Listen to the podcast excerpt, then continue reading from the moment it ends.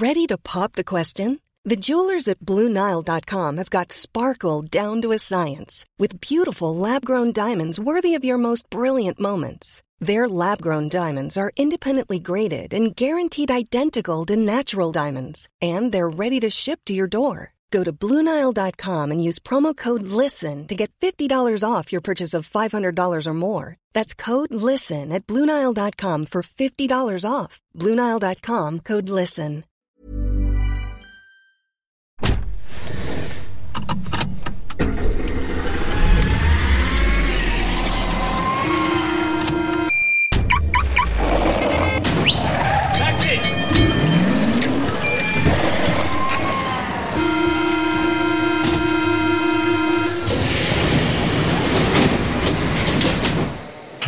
Bonjour et bienvenue dans Commute, votre podcast sur la mobilité, dixième épisode à distance puisque nous n'avons pas pu nous rejoindre pour euh, ce dixième épisode hein, qui fait suite évidemment au un an de euh, Commute. C'est euh, dommage, mais on avait envie quand même de vous proposer un épisode le plus rapidement possible. Du coup, on a préféré le faire euh, de façon dématérialisée. Nos excuses euh, d'avance si la qualité du son n'est pas à la hauteur de qualité, mais j'espère en tout cas que le contenu sera lui à la hauteur. Aujourd'hui, comme toujours, je suis en compagnie de mes deux compères et amis, bien entendu, Chloé et Victor. Bonjour à vous. Bonjour, bonjour. Est-ce que vous allez bien? Ouais, Sans mais c'est vrai que c'est dommage de pas se voir, quoi. C'est vrai, c'est vrai, mais rien que de t'entendre, euh, je, je t'aperçois dans ma tête, tu vois. Alors, euh, pour en toute transparence, on aurait dû enregistrer cet épisode le 15 euh, octobre, c'est ça? C'était genre le vendredi juste avant le confinement? Oui. Euh, Ah non, on n'était pas confinés. C'est, toi, qui- c'est on, on a dû reporter à cause du Covid de l'âme? Il y a eu le Covid de l'âme, tout à fait. Voilà, donc on, on est bien, on a été covidé jusqu'au bout. On s'était promis de tenir le, le cadence d'un mois, et bah c'est raté.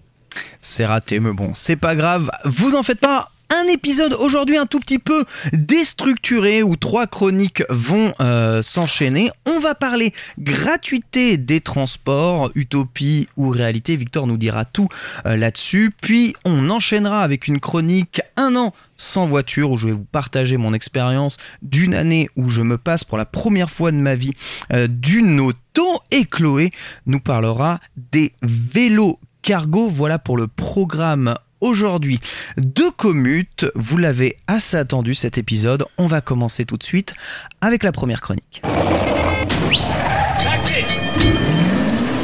Victor, tu vas nous parler aujourd'hui de la gratuité des transports. Je dois bien avouer que j'étais un peu poussé vers cette chronique, sachant que tu avais plusieurs idées aujourd'hui, mais euh, c'est tellement une utopie, peut-être oui, non, qui me plaît, euh, que j'aimerais savoir si euh, ceci est réalisable un jour.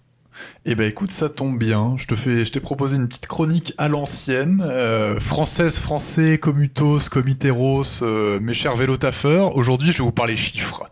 On va vous sortir des sources, on va taper dans le dur, voilà. Donc on va vous faire euh, un truc bien sourcé.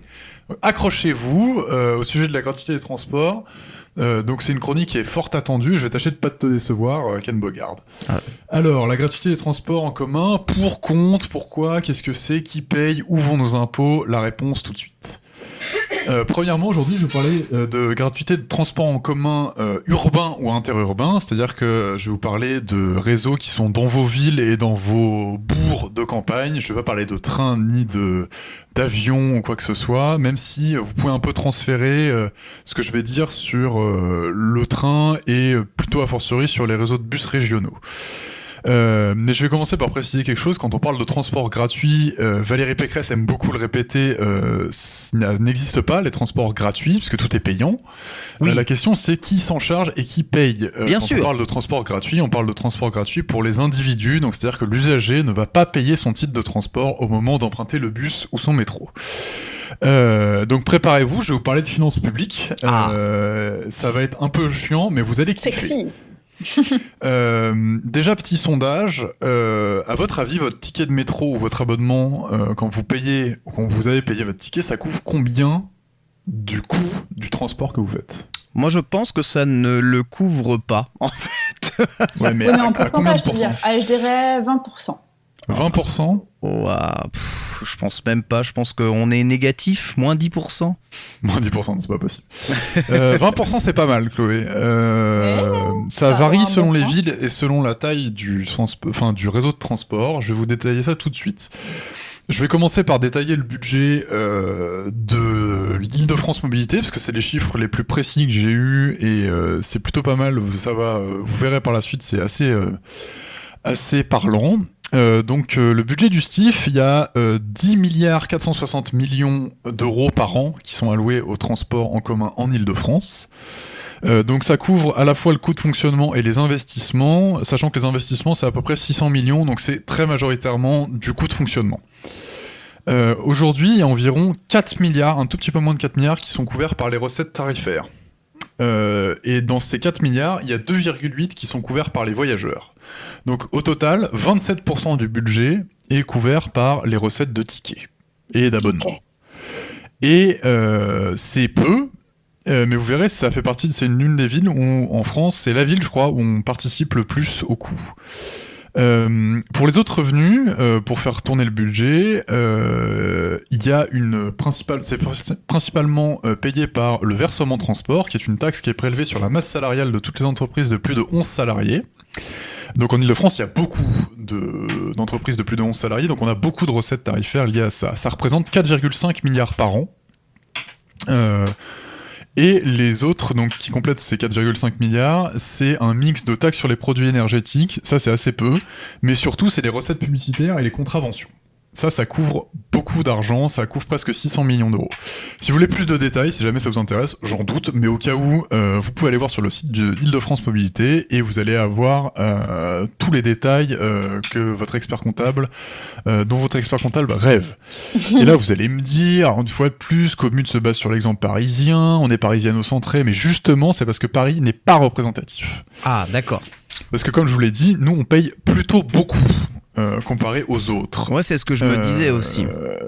En France, euh, en 2015, donc je cite les statistiques de 2015, euh, en moyenne, les villes euh, qui n'ont qu'un seul réseau de bus, euh, l'usager supporte 12% du coût. Pour celles qui ont un réseau de bus et de tram euh, plus de métro, c'est 20%.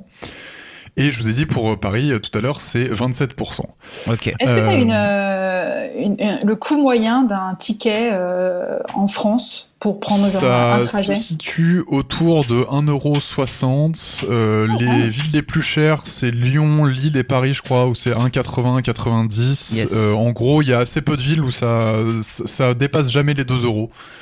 Et euh, fun Il n'y a fact, pas de ville à 2 c'est- euros, t'es sûr Sauf bientôt Paris, parce qu'on est à Sauf bientôt Paris. 1,90, c'est ça Sauf bientôt Paris. Mais je crois Mm. que le, le seuil de, de 2 euros, euh, c'est assez psychologique et il s'y risque pas. Et euh, le coût n'est pas corrélé à la taille du réseau. Ça dépend vraiment des villes et de comment c'est financé. Euh, et euh, c'est là où ça va devenir un peu contre-intuitif, c'est que finalement, moins euh, les usagers payent, plus c'est facile que ce soit gratuit Ah oui. euh, pour, la, pour la communauté.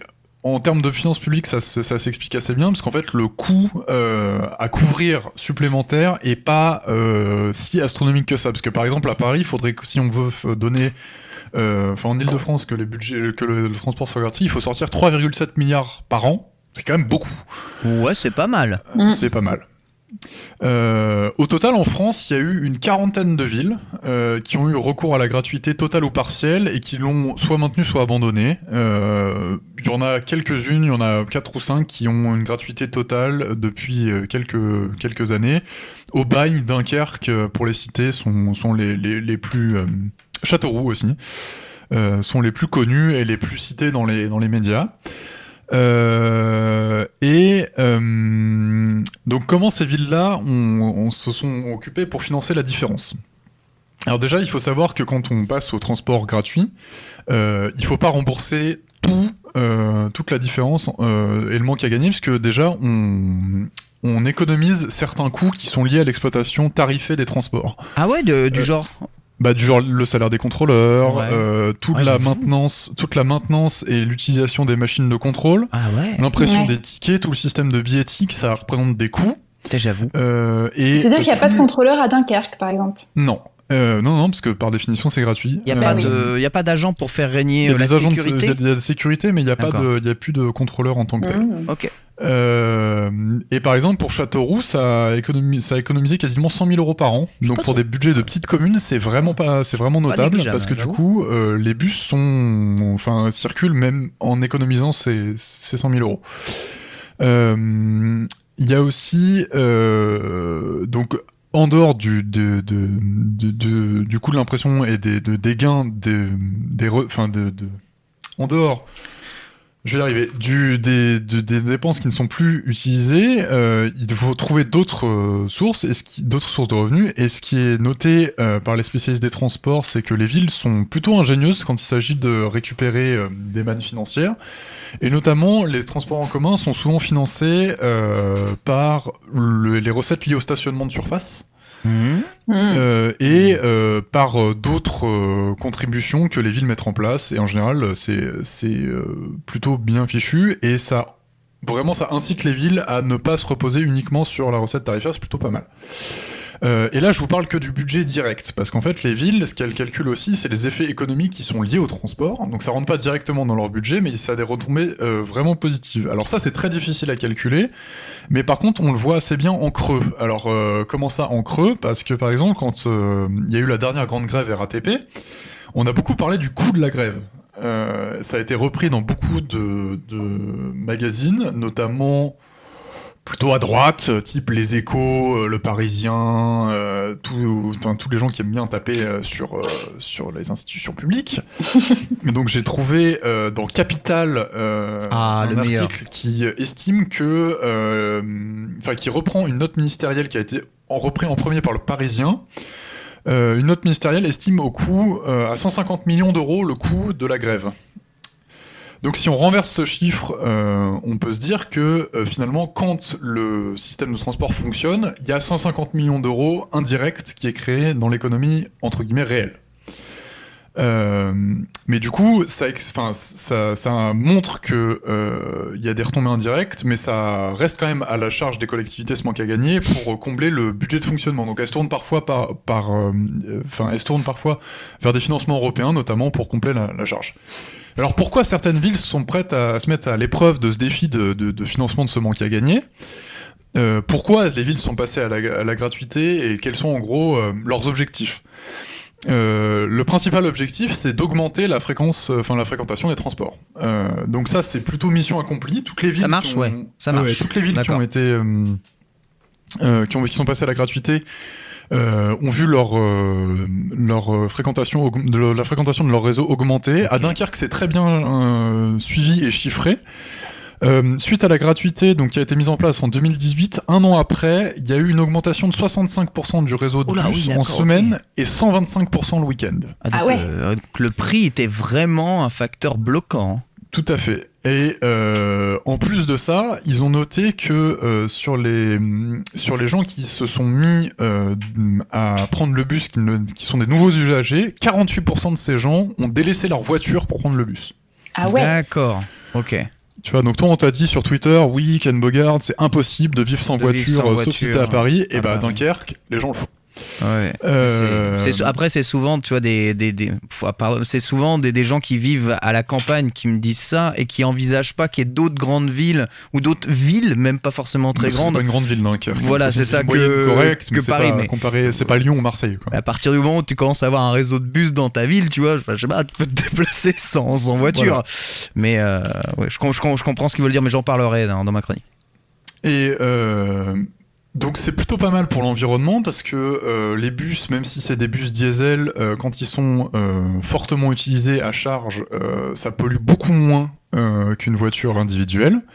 Ça prend moins de place parce qu'on en parlait déjà en termes de stationnement, en termes d'impact sur les infrastructures et, la configuration de la rue en, ville. Et là, on parle pas de de ville avant-gardiste, hein, on parle de, enfin, euh, même si Dunkerque pour le coup est très avant-gardiste sur ce sujet, mais on, on parle pas de Copenhague. Enfin, Dunkerque c'est pas quelque chose qui est cité en termes d'urbanisme euh, plus, enfin, hyper novateur, et c'est une solution qui est finalement assez pragmatique. Oui.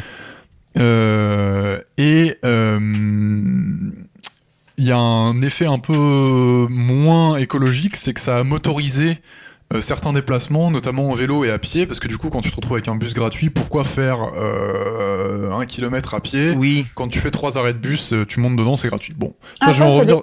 Qui disent qu'ils ont perdu euh, des, utilisa- des, des usagers vélo euh, Oui. et piétons, c'est ça D'accord. Ouais, euh, Après, mais bon. c'est ma- très majoritairement du, du, de l'usager voiture, mais il y a environ 30% de trajets qui étaient avant faits à pied qui est, qui est quand même fait en bus, donc ça c'est pas négligeable. En vélo, le report c'est 7-8%, je crois. V- vraie question, est-ce qu'ils ont augmenté leur, euh, du coup, leur réseau de, de transport de bus avec cette gratuité ou est-ce qu'il est resté identique? Non, ils ont dû acheter du nouveau matériel, ils ont dû euh, monter en termes d'échelle parce que le réseau s'est retrouvé vraiment très vite utilisé. Ok, donc il y a plus coup, de il y a bus une augmentation, il y a une augmentation du budget en parallèle.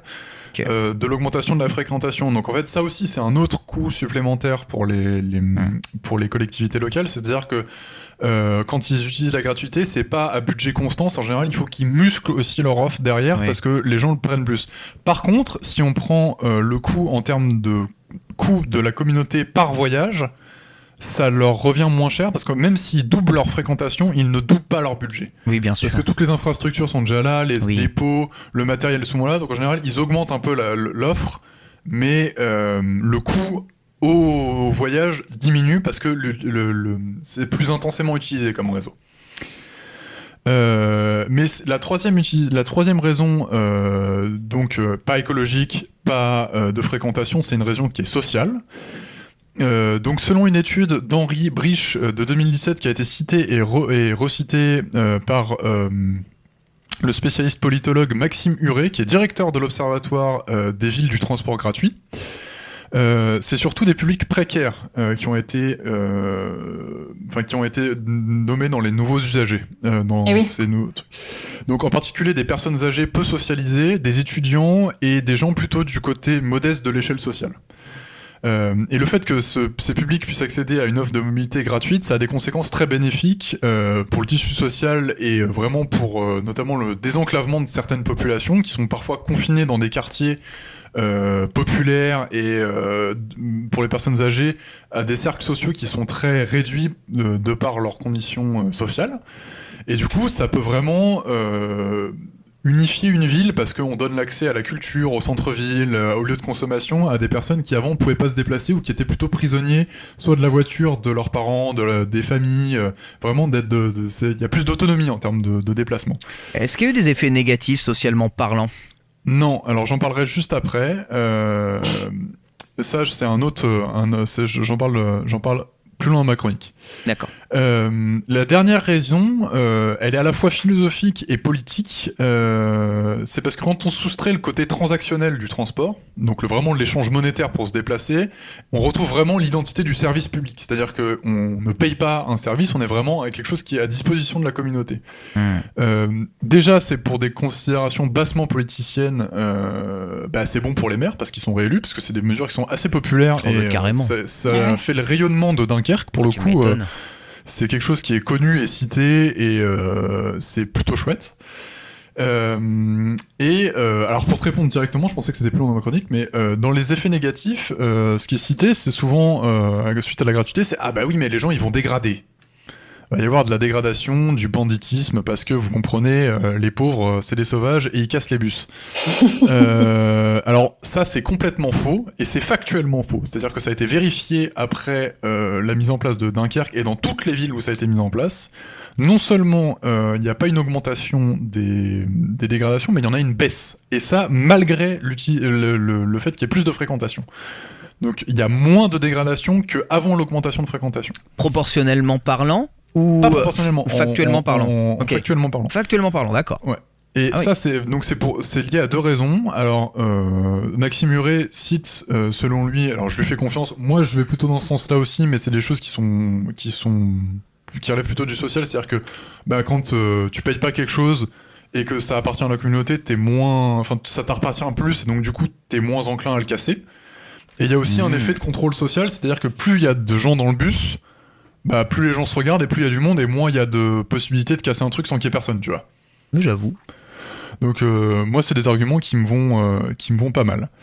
Euh, et euh, du coup, tu te dis bon bah c'est euh, c'est super, euh, ça va pour tout le monde, euh, tout va dans le bon sens quoi. euh, ben pas vraiment parce Ah que non. euh, bah non mais je, je vais nuancer mon propos. Bah, Il y a, y une question d'échelle déjà. Dé- Déjà, il y a une, euh, question d'échelle. Toutes les villes ne peuvent pas euh, adopter aussi facilement le, la gratuité, puisque ça pèse différemment dans les budgets en fonction de la taille des villes et en fonction de la part de financement de l'usager.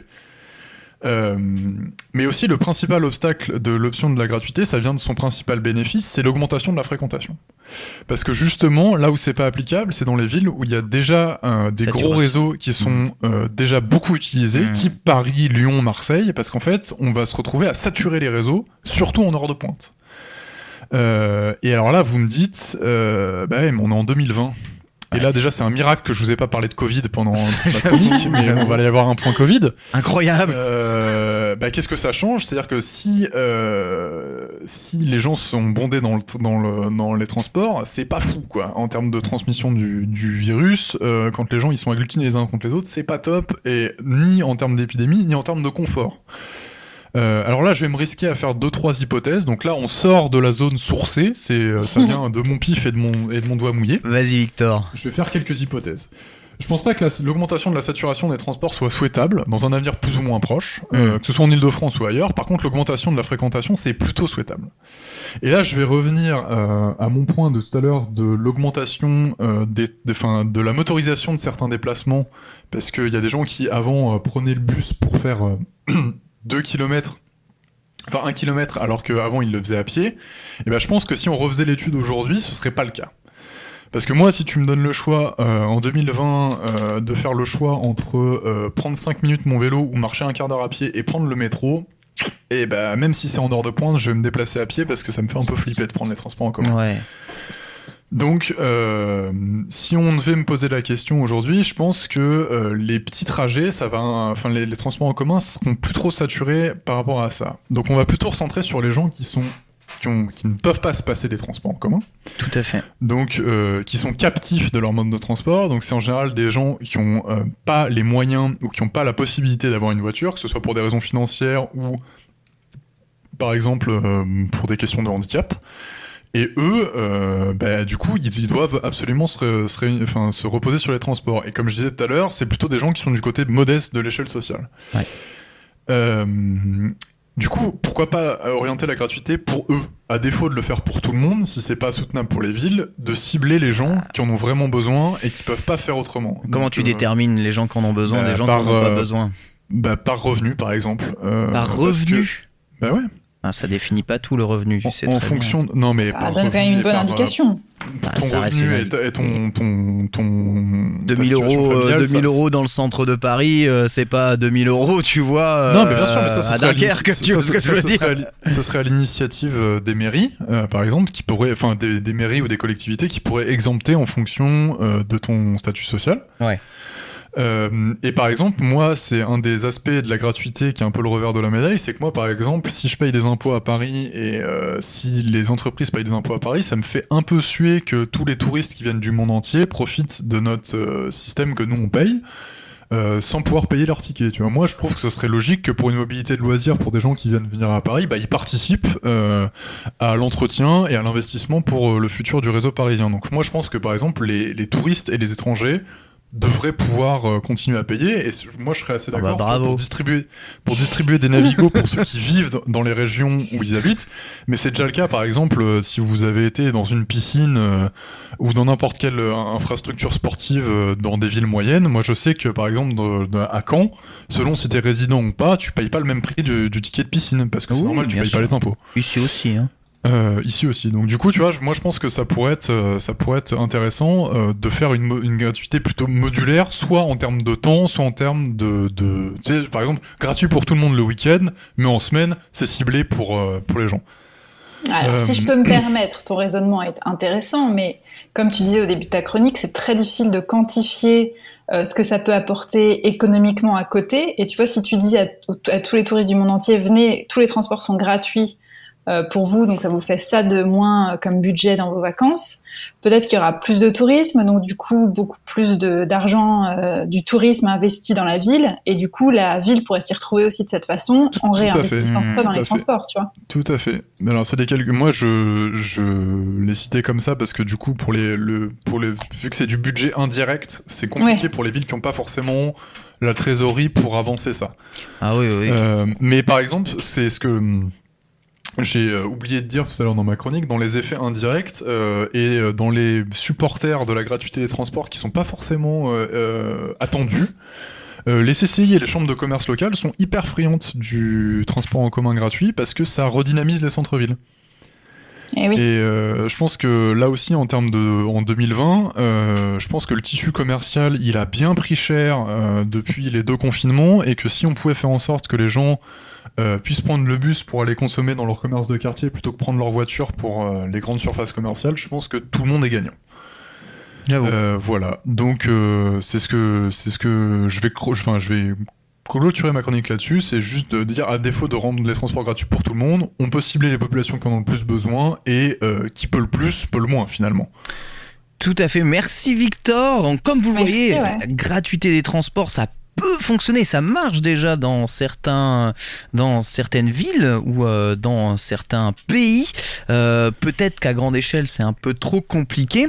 Euh, bah, par exemple, pour Paris, je pense pas que ce soit la solution la plus adaptée, et pourtant, je suis plutôt de ceux qui sont pour des transports plus accessibles. vu l'état de saturation du réseau parisien, on peut peut-être, il y a peut-être des choses à faire avant en termes d'investissement faudrait voir ce que rapporte quoi. Mais tu l'as dit très intelligemment dans ta chronique. En fait, déjà pour financer les transports publics, les budgets viennent pas forcément de, ces transports publics-là. Les budgets peuvent venir d'ailleurs. Je sais pas, peuvent venir d'amendes ou euh, de PV ou de places de stationnement. Après, je pense que je pense que Paris est pas forcément le meilleur exemple en termes de. Je pense que Paris, si, Paris, s'ils le font, c'est pas que pour des contraintes budgétaires, c'est surtout pour euh, des euh, considérations politiques, parce que par exemple, je pense qu'Hidalgo est tout à fait favorable à, la gratuité. C'est elle d'ailleurs qui a mis en place la gratuité pour les, les moins de 18 ans. Oui.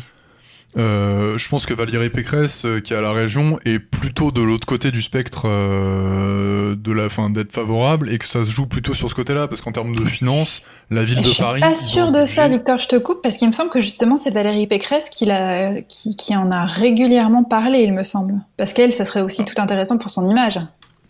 Alors, à moins qu'elle ait changé d'avis, euh, moi, les, toutes les vidéos et toutes les interventions que j'ai vues, je peux me tromper, hein, mais euh, toutes les interventions que j'ai vues, elle était plutôt contre.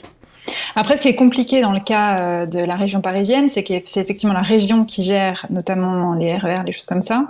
Euh, et que, comme tu l'expliquais bien dans ta chronique, si tu vas faire une gratuité des transports, il faut aussi aménager euh, l'organisation de la ville. Donc, essayer de bannir le plus possible les voitures pour pouvoir remettre plus de bus partout, plus de choses mmh. comme ça. Et donc, ça doit se faire euh, main dans la main avec, là pour le coup, la maire de Paris, ce qui paraît un peu compliqué après, après, justement, Chloé, les voitures, c'est une source de revenus non négligeable, hein, justement, pour financer la gratuité des transports. Il faut, bien comprendre aussi que les personnes plutôt aisées euh, prennent pas les transports en commun. Jamais. Enfin, à aucun moment, ils prennent les transports en commun. À, sauf... à, Paris, à Paris c'est moins le cas. Ouais, c'est. Enfin, à, Paris, ils se déplacent surtout. Enfin, le. mais je l'expliquais dans, dans, une de mes chroniques que j'avais faites, c'est plus t'es haut dans l'échelle sociale euh, moins tu fais. Plus t'es aisé, plus tu te déplaces à pied et en, à pied. Bah, et, en vélo parce que t'es, es près de ton, ton travail. ton lieu de travail. Ah, c'est, c'est pour ça que c'est difficile de cibler la ah catégorie hein, sociale qui, qui va payer. Tu vois, euh, si tu fais payer les automobilistes, bah, par, parmi ça, t'as des gens qui sont modestes qui, qui doivent prendre leur voiture parce que peut-être mal mais par exemple, super compliqué.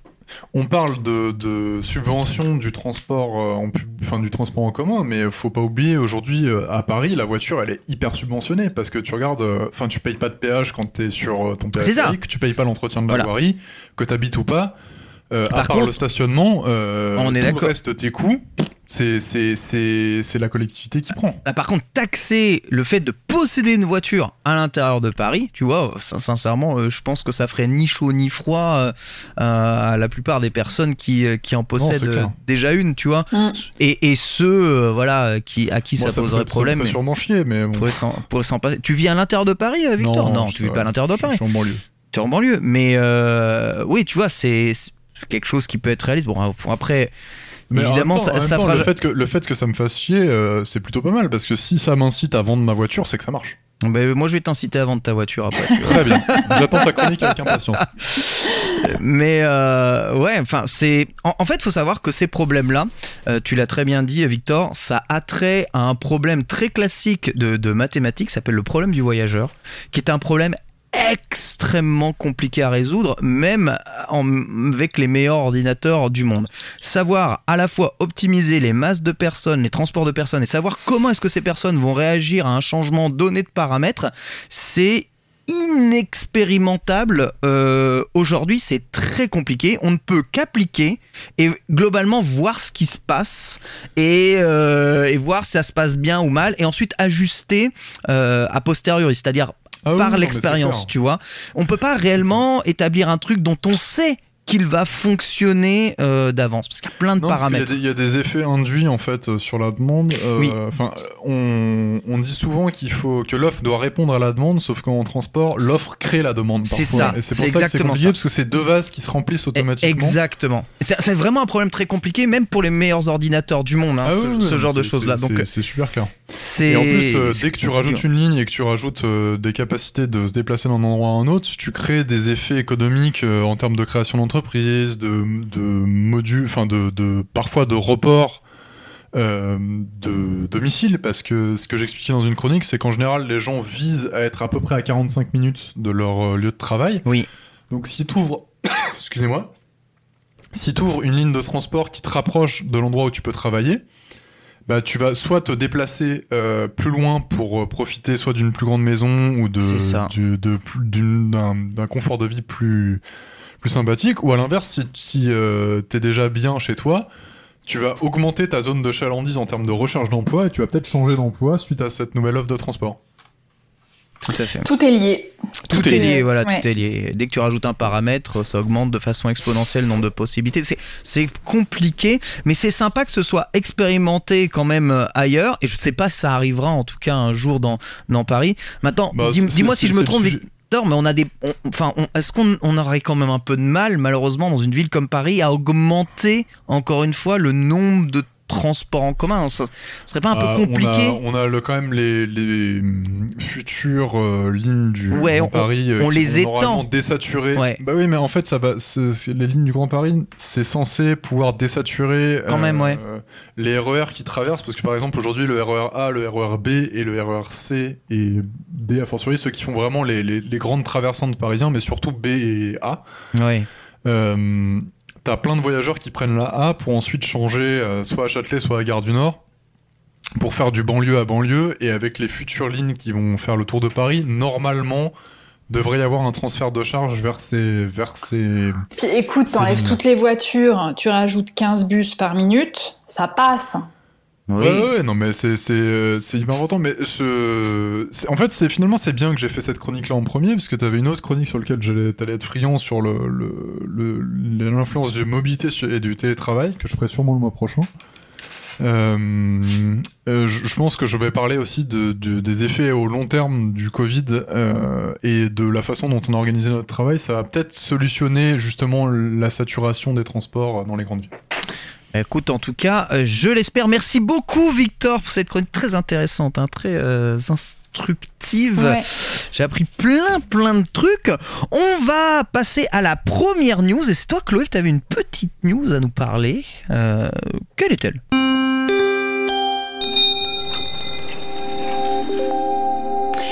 Écoutez, j'étais en train de regarder Twitter l'autre jour et je vois un tweet que je lis en diagonale et je vois, juste je lis, améliorer les conditions de travail de celles et ceux qui risquent leur vie pour nous protéger.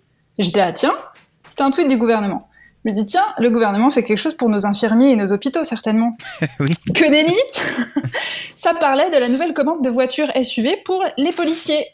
Puisque c'est la Ah. news qui date du 22 novembre dernier.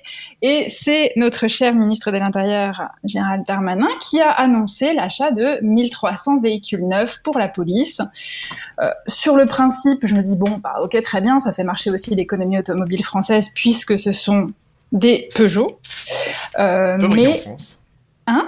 Fabriqué en France. exactement, donc du coup, c'est plutôt pas mal pour l'économie française, sauf que Le, ce qui me pose problème, c'est le modèle des voitures en Ah, question. c'est des, c'est des 5008 C'est des 5008, donc des Ah. SUV. Oui, Voilà. mais bon. C'est un euh, monospace, c'est un monospace. Si on dit Non, c'est un monospace, ça C'est passe ou un pas SUV. C'est vraiment décrit comme un SUV, donc arrête bah ça fait plus alors, alors, je vais me faire vraiment l'avocat du diable. Oh là là, Euh, attends, et là, pour le, coup, pour le coup, du vrai diable, notre ministre de l'Intérieur. Euh, le 5008, c'est vraiment le plus light en termes de SUV euh, des SUV, quoi. Genre, euh, c'est c'est plutôt un monospace et il est plutôt léger. Après, moi, je t'avoue que euh, je suis pas très euh, pro institution policière, mais euh, ce serait bien qu'ils aient autre chose que leur vieux Kangoo diesel. euh, Enfin, je veux dire, ils sont quand même assez sous-équipés. Et si Alors, on peut un peu est-ce que c'est vrai euh, ça ou pas? Puisqu'il y a régulièrement des nouvelles voitures qui sont mises sur le marché pour euh, les policiers. Il y en a plein qui sont assez jolies d'ailleurs que je vois régulièrement. Ah, franchement, euh, alors à Paris, on le voit moins parce que ça va, mais euh, moi j'ai vu des news euh, de policiers, notamment de motards policiers, où ils avaient plus de budget pour, euh, pour changer les pneus. Enfin, genre, c'est. Je. Je- Bon, je Ouais. pense qu'ils ont tout claqué en armement et ils ont pas forcément Ouais. claqué. Moi, il y a un euh, truc que je comprends pas bien dans le dans dans, dans l'affaire, c'est c'est c'est c'est des fonds publics, c'est des financements publics, c'est je sais pas, enfin il me semble que je sais pas si la police parcourt un nombre de kilomètres hallucinant euh, par ouais, je pense, jour. ouais, quand même. Ouais, tu crois? Ouais. Tu crois qu'ils font plus de 200 300 km par jour je sais dans pas leur, dans leur beaucoup de 5008 kilométrage, si tu veux, mais je pense que c'est des, c'est du, enfin, tu vois, c'est comme plein de, de, de, de véhicules euh, type euh, de livraison et tout.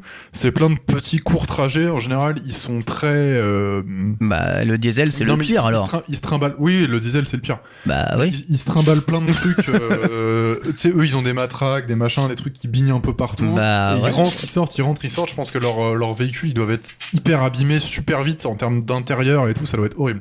Bah justement, mais pourquoi pourquoi prendre des Ah, je- véhicules diesel? Ouais. Enfin je- ça- pour moi ça n'a absolument aucun sens. Je sais pas Aucun si les sens. 5 minutes, je sais pas si les 5 minutes qu'ils ont commandées sont diesel. Que Mais- en tout cas, c'est pas des voitures électriques. C'est Mais même là, si là on- t'aurais été bah oui. intéressant peut-être Je veux dire, justement. la, la moitié, de- on, on oblige nos livreurs euh, ici à circuler en France, nos postes à, à être équipés de voitures électriques, mais la police, elle, Après, elle a des qu'aussi- 5008 Surtout qu'on diesel. fait faire de l'électrique français, hein, la Zoé, elle marche Je, très je bien. pense, aussi, euh, je pense aussi euh, qu'ils doivent être un peu frileux sur le fait que, euh, tu vois, c'est des véhicules qui sont utilisés quasiment 24 heures sur 24. Donc je pense que tu peux pas te permettre d'avoir le, le tiers de ton parc qui est en off pendant 8 heures pour, pour charger. Euh, Sauf que est-ce que toutes les voitures électriques se chargent en 8 heures? Ouais, mais, On n'avait pas parlé. ça prend quand même beaucoup de temps, tu vois. Je, pense que eux, ils ont des contraintes type intervention d'urgence, tu vois. Genre, ils peuvent pas se dire, euh, là, on n'intervient pas parce que la voiture elle est en train de Non, en je suis d'accord avec toi, Victor, mais rien ne t'empêche d'avoir une, partie- une partie de ton parc automobile en électrique. Oui, oui, bien sûr, bien sûr. Et que ça aurait été peut-être logique dans la période que nous traversons actuellement, alors, je- ouais, je- avec des problèmes de budget et une vraie question écologique, de peut-être Mhm. pas annoncer en fanfare l'achat de 1300 véhicules SUV, puisque c'est vraiment comme ça que ça a été Mhm. euh, montré, alors qu'on sait très bien. Alors si, si on dit que c'est le plus léger des SUV, d'accord, mais on sait Ah, très bien que c'est- les ça véhicules fait parmi les plus légers. euh, Oui, non, mais je suis c'est d'accord. quand même le pire véhicule. Alors, c'est des de- modèles essence. Je viens de vérifier, c'est des modèles essence. Ouais, quand même, des modèles essence. hein, pour, enfin, c'est Ouais. plus adapté à l'usage, hein, tout de même. Mais euh, tu vois, ça, ça change rien. Enfin, si tu veux faire des petits parcours, arrêter, repartir, et de toute façon, tu laisses ton véhicule tout de même euh, relativement euh, positionné à un endroit. Enfin, tout, tout ça me semble extrêmement adapté justement à, l'usage du d'un véhicule électrique. En plus de du gain de place que tu peux avoir gigantesque. Bon, il n'y a pas de 5008 électrique encore, mais euh, c'est peut-être c'est peut-être dommage qu'ils te s'équiper de pas Ouais, ouais. de pas s'équiper là-dessus puisque de toute façon ils achètent des bagnoles Donc, euh, quitte à acheter des Mais bagnoles je crois que au moins acheter, au moins des de hybrides quoi. ouais. Je crois que la préfecture de police de Paris, ils ont des e-golf. Ouais, bah oh, c'est c'est possible, c'est possible. En plus, ça bombarde. Hein. Alors, si- s'ils veulent, s'ils veulent, Ouais. s'ils veulent Faut gérer les go fast, euh, après, tu peux pas les gérer très longtemps, mais, mais, mais ouais. Bah après faut tirer dans les pneus. Je sais pas, mais euh, bon, bref, peu, peu importe. Mais ouais, je comprends Chloé que Bah, ça, la véhicules- période de pas patrouille urbaine, ça, je pense je que c'est intéressant. De, de- ce serait intéressant de passer à l'électrique. Ah ouais. Après, en termes de fonctionnalité, Chloé, je comprends pourquoi ils achètent des, des 5008 SUV. Il leur faut de la place euh, de ouf, tu vois. Il leur faut le, le coffre de la 5008, c'est pas un coffre, c'est euh, c'est une chambre, euh, c'est une chambre d'appart, tu vois. Donc euh, c'est Faut en mettre Mais pourquoi il leur faut de la place, du coup méritent. Enfin, pardon, je me fais aussi l'avocat du diable, mais il y a un moment donné, quel est l'usage et est-ce qu'il n'est pas possible d'avoir une flotte qui s'adapte aux usages. Si tu as besoin juste de te balader en ville pour vérifier que tout se passe bien, t'as pas besoin d'avoir un SUV. Il y a le matériel, il y a les interpellations, il y a le, les interventions, il, y a, il y a pas mal de choses à, à vrai, transporter. Je pense que c'est un peu surdimensionné, mais je, je, pense aussi que ça faisait partie de, d'une OP de com qui était de dire regardez on a acheté la fine fleur de, de l'industrie automobile française après nous ça te fait pincer pour les véhicules les Seat c'est sûr c'est sûr euh, enfin espagnoles allemandes qui, qui ont acheté avant quoi mm. bon en tout cas soulignons le fait qu'au moins ça va faire marcher un peu les usines euh, vrai. françaises et ça c'est pas c'est le moins pire de la news on va dire voilà. pas le pire de la news c'est clair Merci Chloé. Évidemment, on va suivre avec attention le renouvellement du parc euh, automobile public français. on va voir vers où. Ça donne aussi quand même, euh, bah ça donne, ça, ça, donne quand même la ligne directrice, hein, mine de rien. Je dois bien vous avouer. Et, euh, et, il me semble que certaines règles obligent aujourd'hui certaines entreprises dans certaines à fonctions à, ouais, à, commander soit français, soit à commander des véhicules propres dans, dans, dans leur déplacement. Je pense que tu sais quand je sais pas quand t'es euh, DHL ou c'est quoi c'était Chronopost là qui me livrait le dernier coup et que tu dois t'équiper euh, de camionnettes électriques euh, en masse. je sais pas. temps, ça te fait pas plaisir de base, tu vois. Enfin, pour tu du dois transport urbain de, de livrage de paquets, je pense que eux pour le coup ils font vraiment ouais, ils vont peu de kilomètres. Ils vont s'y retrouver. Oui. Ouais. Mais euh, ouais, c'est clair. Mais euh, à terme. Déjà, la, la, la, Poste, la Poste, il y a, il y a 10-15 ans, ils avaient des kangous électriques qui avaient 3 km d'autonomie et ça. ça. passait, quoi. c'est vrai. On, parlait, on parlait de, du dommage où il n'y avait pas de Tesla et les batteries, c'était des Duracell qui étaient, qui étaient collés dans le coffre. Euh, les uns, ouais, c'est ça. c'est formidable. Absolument formidable. Merci beaucoup. On va passer à la deuxième chronique et c'est moi qui vais vous parler de la vie sans voiture. Un an sans voiture. Voici plus d'un an que je me suis séparé de ma voiture. Honnêtement, c'était pas de gaieté de cœur, hein, mais plus pour des contraintes financières. Tant qu'à faire, je me suis dit euh, que quitte à rendre la voiture, autant essayer bah, de vivre un tout petit peu sans. Résultat des courses, un an. Ça fait un an et euh, bah, j'ai plus envie de retourner en arrière finalement. Alors avant de commencer cette chronique, j'aimerais quand même mettre quelques pare-feu, la garde, comme on dit par chez nous, parce que je vois déjà les levées de boucliers arriver ici. Euh, ouais, mais euh, t'es pas rigolo, t'habites en ville, ouin ouin, tu te rends pas compte, vivre sans voiture c'est mourir, etc. Alors Déjà petit hein, j'ai vrai, j'habite en banlieue d'une grande ville, la proximité des commodités de vie et le réseau de transport rendent évidemment la vie sans voiture beaucoup plus simple. Hein. Je ne le néglige pas du tout. Euh, cela dit, je suis quand même originaire de la campagne profonde auboise, tu vois, vraiment d'un petit village de 300 habitants. Euh, J'ai grandi avec l'automobile et avec l'image de l'auto égale travail, voiture égale vie sociale. Tu vois, il n'y a pas de vie sans permis. C'était le cas à l'époque où je vivais là-bas, c'est toujours le cas aujourd'hui, je sais que c'est très ancré encore dans, nos campagnes, et à raison. Hein. C'est vrai que je, vois mal comment lorsque je retourne chez moi, je pourrais vivre sans voiture. Ça m'obligerait à avoir des contraintes. Je, peux, mais les contraintes seraient tellement fortes que le, le, ma qualité de vie même serait amoindrie. Le but c'est pas ça, et le but des conneries c'est pas ça. Le but c'est d'améliorer justement votre, votre qualité de vie. Vivre sans posséder de voiture, ça signifie pas non plus que je n'utilise pas de voiture. C'est euh, totalement contraire. Je ne possède pas de voiture, mais vous allez voir dans cette chronique que je vais en utiliser des voitures au cours de cette année, et pourtant je vais complètement m'y retrouver. Au-delà de ça, je pense que dans toutes les grandes villes de France, on peut vivre euh, sans aucun souci, sans avoir de voiture. Et ce, même avec une famille, même pour partir en vacances, même pour faire des courses. J'en suis intimement persuadé. La proximité des écoles, la proximité des commerces, la proximité de tout ça, même quand on vit en banlieue, euh, encore plus même dans des villes à petite échelle. D'aucuns me diront que c'est pas possible à Lyon, c'est pas possible, machin, mais euh, je vous assure, dès que tu as moins de 15 même moins de 10-15 km à faire, tu peux, tu peux les faire soit avec les transports en commun euh, classiques, soit même en, en, vélo, pour vous dire la vérité. Ça va quand même assez vite. Euh, non seulement c'est bien moins cher, mais en plus, je trouve que euh, ça a une grande partie du temps été bien plus pratique de ne pas posséder de, voiture. Alors c'est c'est vraiment très étrange de se dire j'ai pas de voiture, je trouve ça plus pratique que d'en avoir une. hein. Et, et pourtant je vous assure qu'au bout de un an, c'est le constat que je fais. Pour moi, je trouve ça plus pratique, littéralement, de ne pas posséder de voiture que d'en posséder une aujourd'hui en région parisienne. Alors, je vais vous donner quelques chiffres. euh, évidemment, tapez pas hein, euh, ici, mais tous ces chiffres sont réels. Je me suis fait chier à, à- à éplucher mes, mes comptes bancaires d'ailleurs pour faire cette chronique, chose qui n'est agréable à aucun moment. hein. Ah, c'est à ce moment-là que tu t'es rendu compte que t'avais dépensé 690 boules en jeux vidéo, c'est ça? Ouais, ex- eh, mais exactement. Tu te souviens de ce tweet? Ah ouais, ouais, j'ai vu ça, j'étais en mode. oh En fait, j'ai fait, j'ai fait la liste de mes dépenses euh, en déplacement, euh, tout simplement, et euh, j'en ai profité pour faire un peu euh, combien j'ai dépensé en jeux vidéo, tu vois. T'as utilisé. euh, parce que moi, je sais que ma banque, mon ancienne banque faisait ça, elle faisait un, un tri automatique de Ouais. mes dépenses. C'était pas très précis, donc je l'ai fait Ah à la bon main. Mais du coup, tu Vraiment. l'as fait à la main, ok. Ouais, je l'ai fait vraiment à la main, euh, relevé de Ah, compte bah, par relevé de compte, euh, addition par addition euh, à l'ancienne. Ça m'a pris une demi-journée, mais bon, c'est. Tu donnes pas- tout pour ces chroniques, hein, Ken, vraiment. Ouais, mais euh, c'est c'est aussi pour intérêt personnel parce que j'ai enfin j'ai besoin de me conforter dans l'idée que euh, j'ai fait le bon choix exactement.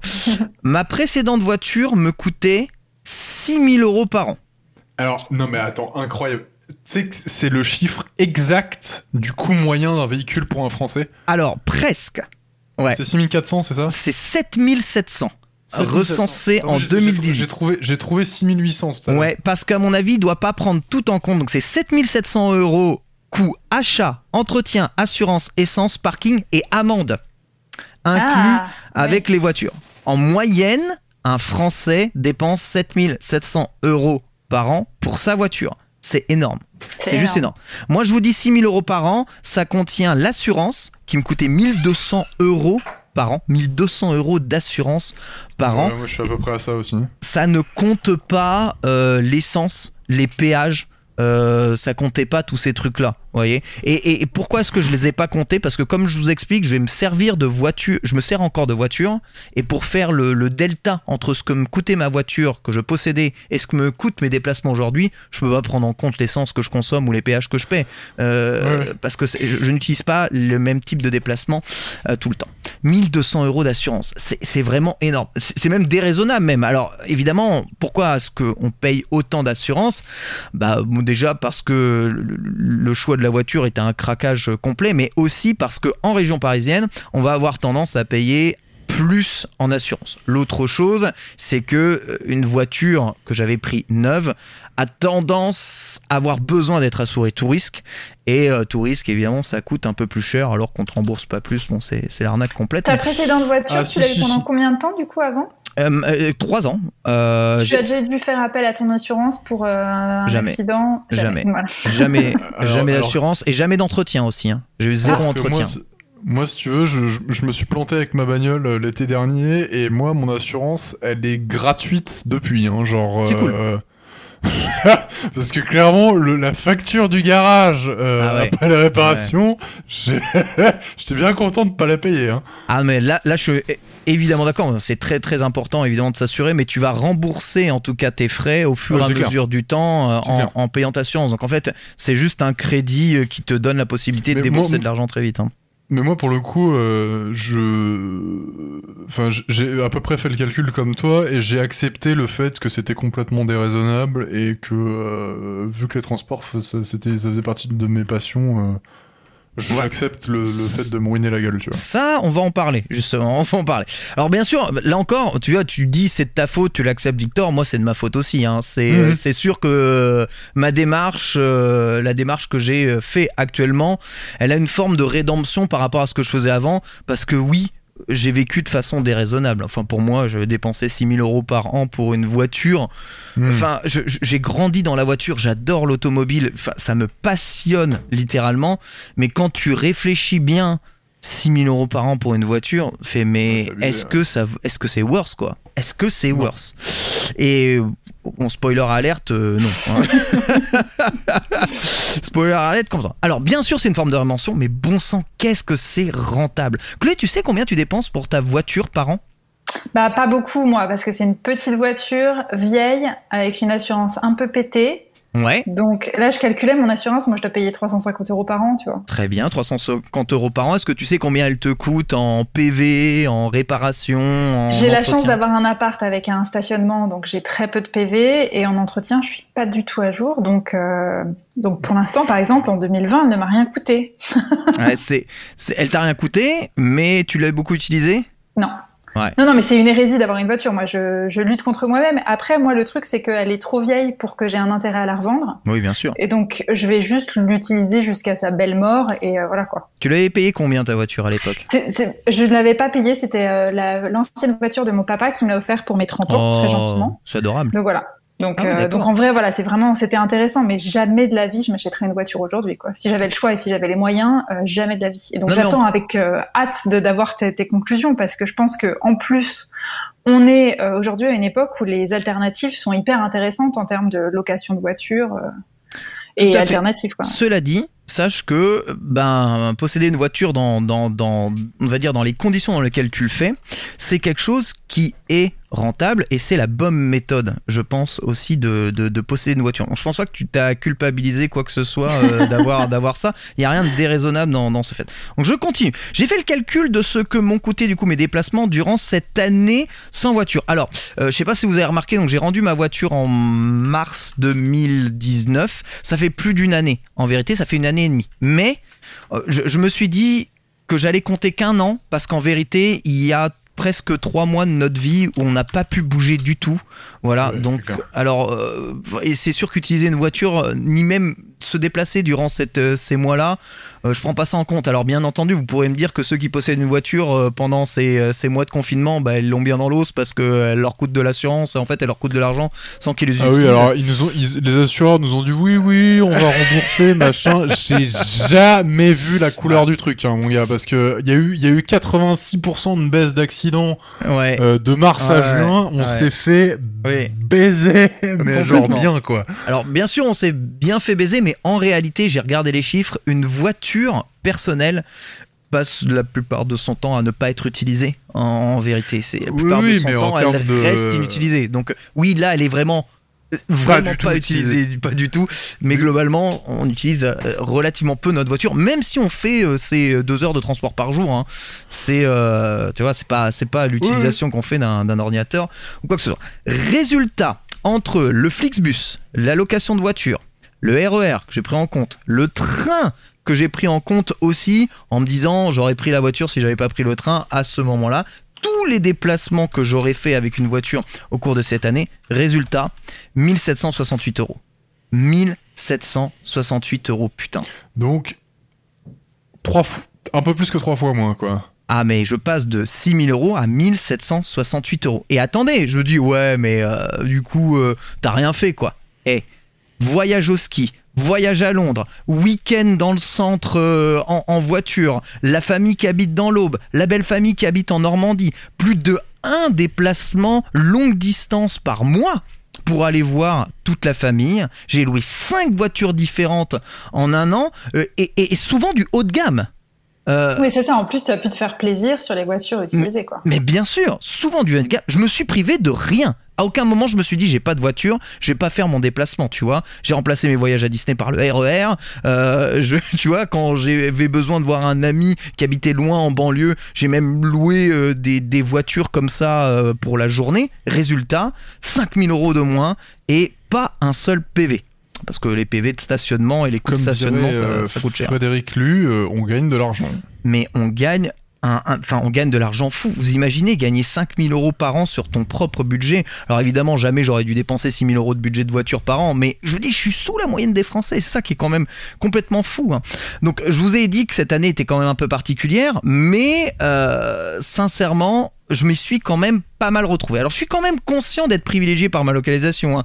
Se faire livrer ses courses coûte moins cher que d'aller au Monoprix du coin, ce qui est quand même une absurdité absolue, mais c'est la vérité là où je suis. hein. On peut louer des voitures à l'heure en libre service quasiment n'importe quand. Le réseau de bus, de trains euh, sont nombreux, desservent énormément de, de, destinations. Ajoutez à ça un réseau cycliste vraiment développé de plus en plus. je veux dire, je me déplace à vélo, c'est un bonheur de me déplacer à vélo en région parisienne de plus en plus au fur et à mesure que le temps passe.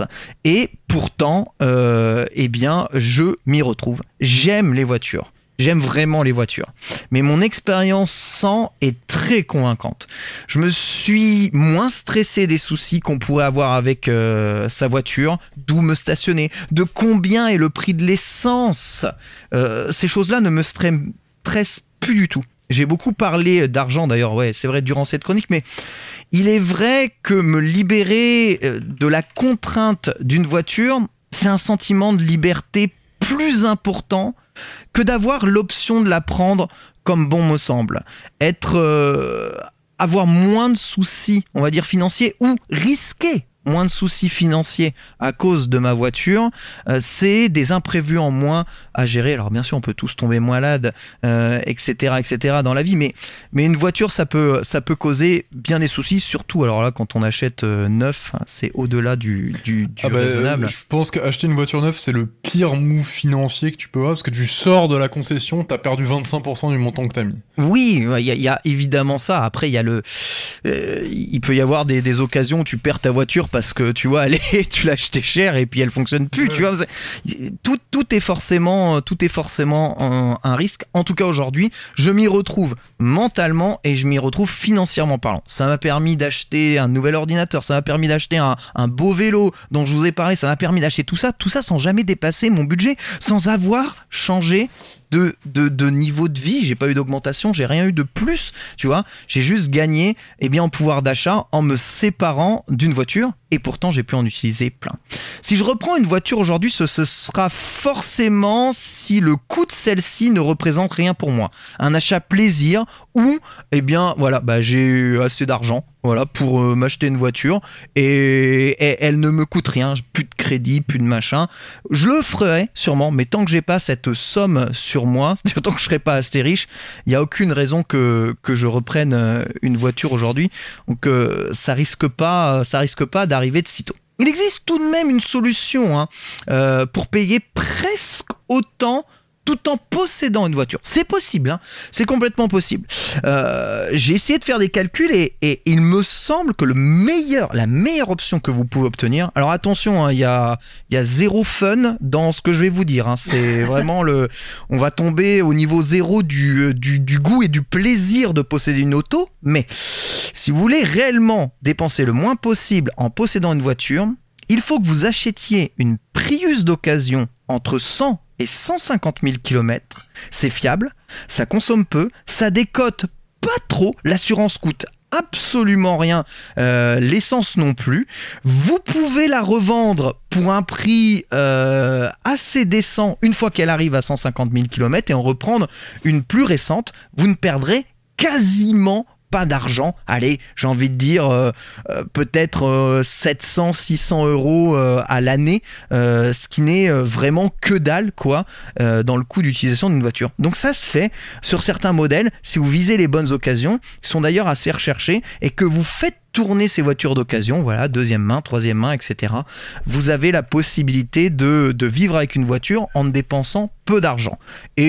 Et en ayant une bonne voiture hein, qui, qui, est fiable. Le truc, c'est qu'évidemment, bah, vous n'allez jamais viser la voiture que vous désirez vraiment, sauf si votre but dans la vie, c'est d'avoir une Prius, hein, ce qui est fort honorable, hein, et il y en a plein qui savent s'en satisfaire, et c'est une bonne voiture, mais euh, c'est un peu contraire à tout ce qu'on nous apprend euh, et tout ce qu'on veut évidemment nous, nous faire avoir l'envie de la voiture, l'envie de posséder sa voiture, l'idée que, que, la voiture représente bien entendu votre, votre réussite et votre, votre catégorie sociale.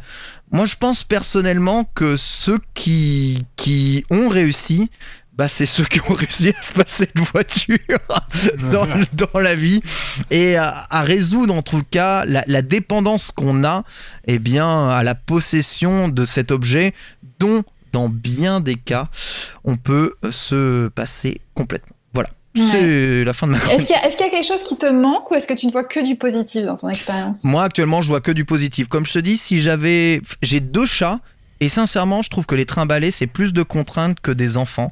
Parce que dans les voitures de location, ils n'acceptent pas les animaux de compagnie. Donc il faut trouver des locations bien particulières qui acceptent les animaux de compagnie. Là où quand tu as un enfant, quasiment toutes les voitures de location acceptent les, euh, les, les, enfants.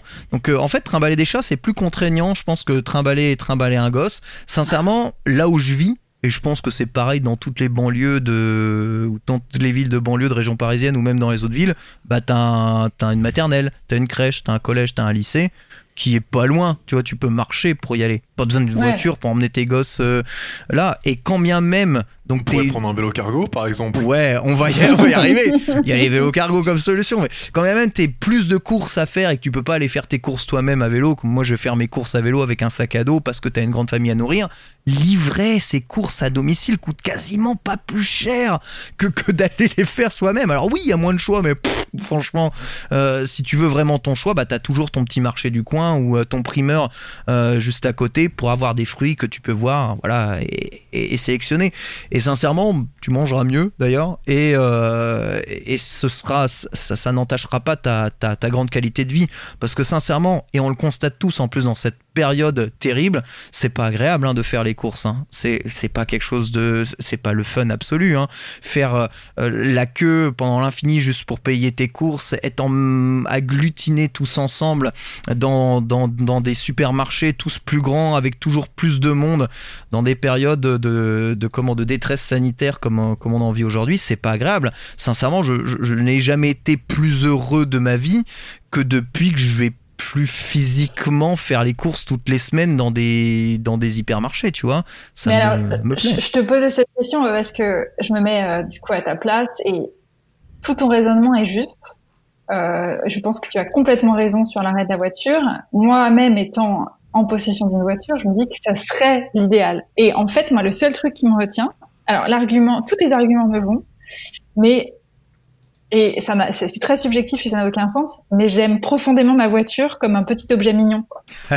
ouais, en fait, c'est hein. mon partenaire depuis enfin ma partenaire parce que c'est une fille déjà, euh, depuis un, petit bout de temps et on a vécu plein de trucs ensemble. Elle est toute cabossée, j'ai transporté 1500 choses, j'ai fait 15 déménagements avec, je la prête à tous les copains. Il y a vraiment un, un affect avec ma voiture où, que j'ai toujours eu depuis toute petite. J'aime les voitures et j'ai beaucoup d'affect avec les voitures. Je me souviens quand j'étais petite, on a, quand on a dû emmener notre deux chevaux à la casse avec mes sœurs, on lui a fait une euh, couronne funéraire en feuilles, en fleurs en papier tellement on était triste. C'est trop mignonne. Parce que une voiture, ça, c'est une histoire, quoi. Enfin, c'est un truc qui partage. Non mais, quand mes parents ont vendu la Twingo dans laquelle j'ai fait ma conduite accompagnée et où j'ai eu le permis, mais j'étais deg. Genre c'était, c'était une Twingo 1 dégueulasse qui était rincée de ouf. Ils ont vendu ça à 1000 balles. J'étais genre en mode, putain mais donnez-la moi quoi. voilà, c'est étonnant cette espèce de d'affect qu'on a pour un objet qui peut être remplacé par plein de choses comme tu l'as dit très justement. Et puis même euh, si tu veux quand même garder l'objet voiture tu peux as plein de solutions maintenant de location pratique et tout. Ah, mais euh... mais j'arrive pas à expliquer cette espèce de chose alors que ma voiture vraiment elle est pourrie il y a pas l'heure euh, il fait 150 000 degrés en été dedans euh, elle monte à 130 en poussant à fond enfin il n'y a rien d'intéressant et je l'aime profondément. Sincèrement, je te comprends à 1000%. En plus, je suis quelqu'un de plutôt matérialiste. Hein. Il suffit de regarder chez moi. J'ai des mangas absolument partout, des jeux vidéo absolument partout. Tu vois, c'est des choses dont j'ai pas envie de me, séparer alors que je m'en sers pas tous les jours. Tu vois, je suis quelqu'un de plutôt matérialiste. Mais euh, voilà, ici, c'est un peu plus des objets de décoration. La voiture dans mon garage, elle décore que tu vois les, les rats qui qui passent ah, dans, le garage. Tu vois, donc. non, mais tu me donnes de bon espoir c'est-à-dire que si un jour je dois m'en séparer, je ne serai pas triste euh, trop longtemps. Oui, non, je, franchement, non. Franchement, je pense que personne, euh, personne qui se sépare de sa voiture et qui arrive à faire sans euh, ne l'est. C'est comme les gens, en fait, les gens qui sont, qui sont captifs de leur voiture, ils passent à l'électrique et ensuite ils disent plus jamais je reviens à une voiture normale. Et les gens qui peuvent se séparer complètement dessus, qui disent mais plus jamais je me prends la tête à avoir un véhicule, un, véhicule motorisé en fait. Parce que à part si t'es passionné et que t'aimes vraiment euh, le, sport mécanique, la conduite et tout, c'est quand même en termes de contraintes financières et physiques. C'est énorme. Enfin, Ouais. faut, se- faut se le pastiller pour avoir le plaisir, tu vois, genre... euh, Ap- Après, enfin, faut quand même bien comprendre, c'est pas, enfin, je fais pas une chronique moraliste hein, en disant non, non, que ma façon de vivre est mieux que les autres. Je vous dis juste que pour quelqu'un qui aime autant les bagnoles que moi, et Dieu sait que je les kiffe, hein, j'ai fait du karting en compétition, j'ai grandi avec les voitures, avec les motos, euh, j'ai appris à conduire avant même d'avoir le, permis de conduire, tu vois. Enfin, l'odeur du, pot d'échappement, l'odeur de l'essence, le bruit euh, de l'auto, euh, c'est quelque chose, enfin, c'est quelque chose qui fait partie aussi de ma vie. Je, suis les grands prix de Formule 1, je, de- depuis que je suis tout petit, voilà. L'automobile fait partie de ma vie, et malgré ça, je- je- je trouve ma vie meilleure sans actuellement. Mais par, parce que, et c'est un peu, c'est un peu ça, juste mon pouvoir d'achat a augmenté. Ouais. C'est tout. Et, et- et mes soucis ont diminué. Même si j'arrivais à avoir une voiture et à avoir à peu près le même pouvoir d'achat euh, que ce que je dépense actuellement pour mes déplacements, J'aurais toujours le- l'ennui. Ah, mais si elle marche pas, ah là là, ah, il va falloir que j'aille faire le plein. Ouais, mais bordel, c'est la galère. Va falloir que j'attende Hmm. des heures pour trouver une station-service euh, dans Paris. Parce qu'on parle toujours du problème de, de recharger ses voitures électriques, mais pour moi, il y a rien de pire quand je dois rendre une voiture après l'avoir louée et que je dois trouver une station-service hein, pour faire le plein. Ah mais c'est clair. C'est hein. Sais que tous les gens, tous les gens qui en parlent, euh, ils disent qu'en gros, euh, tous les gens qui font juste du, du trajet quotidien, ils disent que le fait d'avoir une voiture électrique que tu puisses recharger chez toi et que peu importe quand est-ce que tu Mais prends ta bagnole, elle est à 100%. Mais c'est ça Ils disent que c'est horrible de, de, de te prendre la tête pour aller euh, euh, mettre de l'essence dans sa caisse, c'est nul quoi. Genre. mais, mais carrément, imagine, t'as une pompe à essence chez toi, mais enfin la, la Ouais, vie, bah, la vie serait, serait la meilleure vie du monde, quoi. Mais euh, voilà, bah c'est ça. Quand t'as une voiture électrique et une borne chez toi, ça fait à peu près, à peu près la même chose. Mais, mais même ça, enfin la, la peur de rayer, la peur d'abîmer, la peur de me taper Ouais. des taxes d'assurance, de me taper euh, du malus parce que j'ai eu un accident. Enfin, ce, tout ça, les, les, les, les amendes. Enfin, je, je veux même pas vous révéler combien j'ai payé d'amendes dans, dans, dans ma vie, mais c'est, euh, je, je pense que c'est déraisonnable. J'aurais pu acheter euh, au moins 5 PlayStation 5 avec toutes les amendes que j'ai payées. euh, Et alors, non, combien de fois à la fourrière, tiens, par stock. curiosité hein? Combien de fois à la fourrière t'es- t'as dû aller récupérer ta voiture? Deux fois. Ah, pareil. Pas vrai. Franchement, alors. Le je- walk of alors, shame. alors, alors, bon, c'était pas ma voiture, d'accord? C'était la voiture de mon ex. Mais euh, et c'est elle qui se stationnait. mais bon, j'ai quand même dû aller chercher la voiture deux fois. Je veux dire, ça devenait notre voiture et je devais tout de même l'assumer. Mais euh, ouais, deux fois, hein. deux fois. Ouais.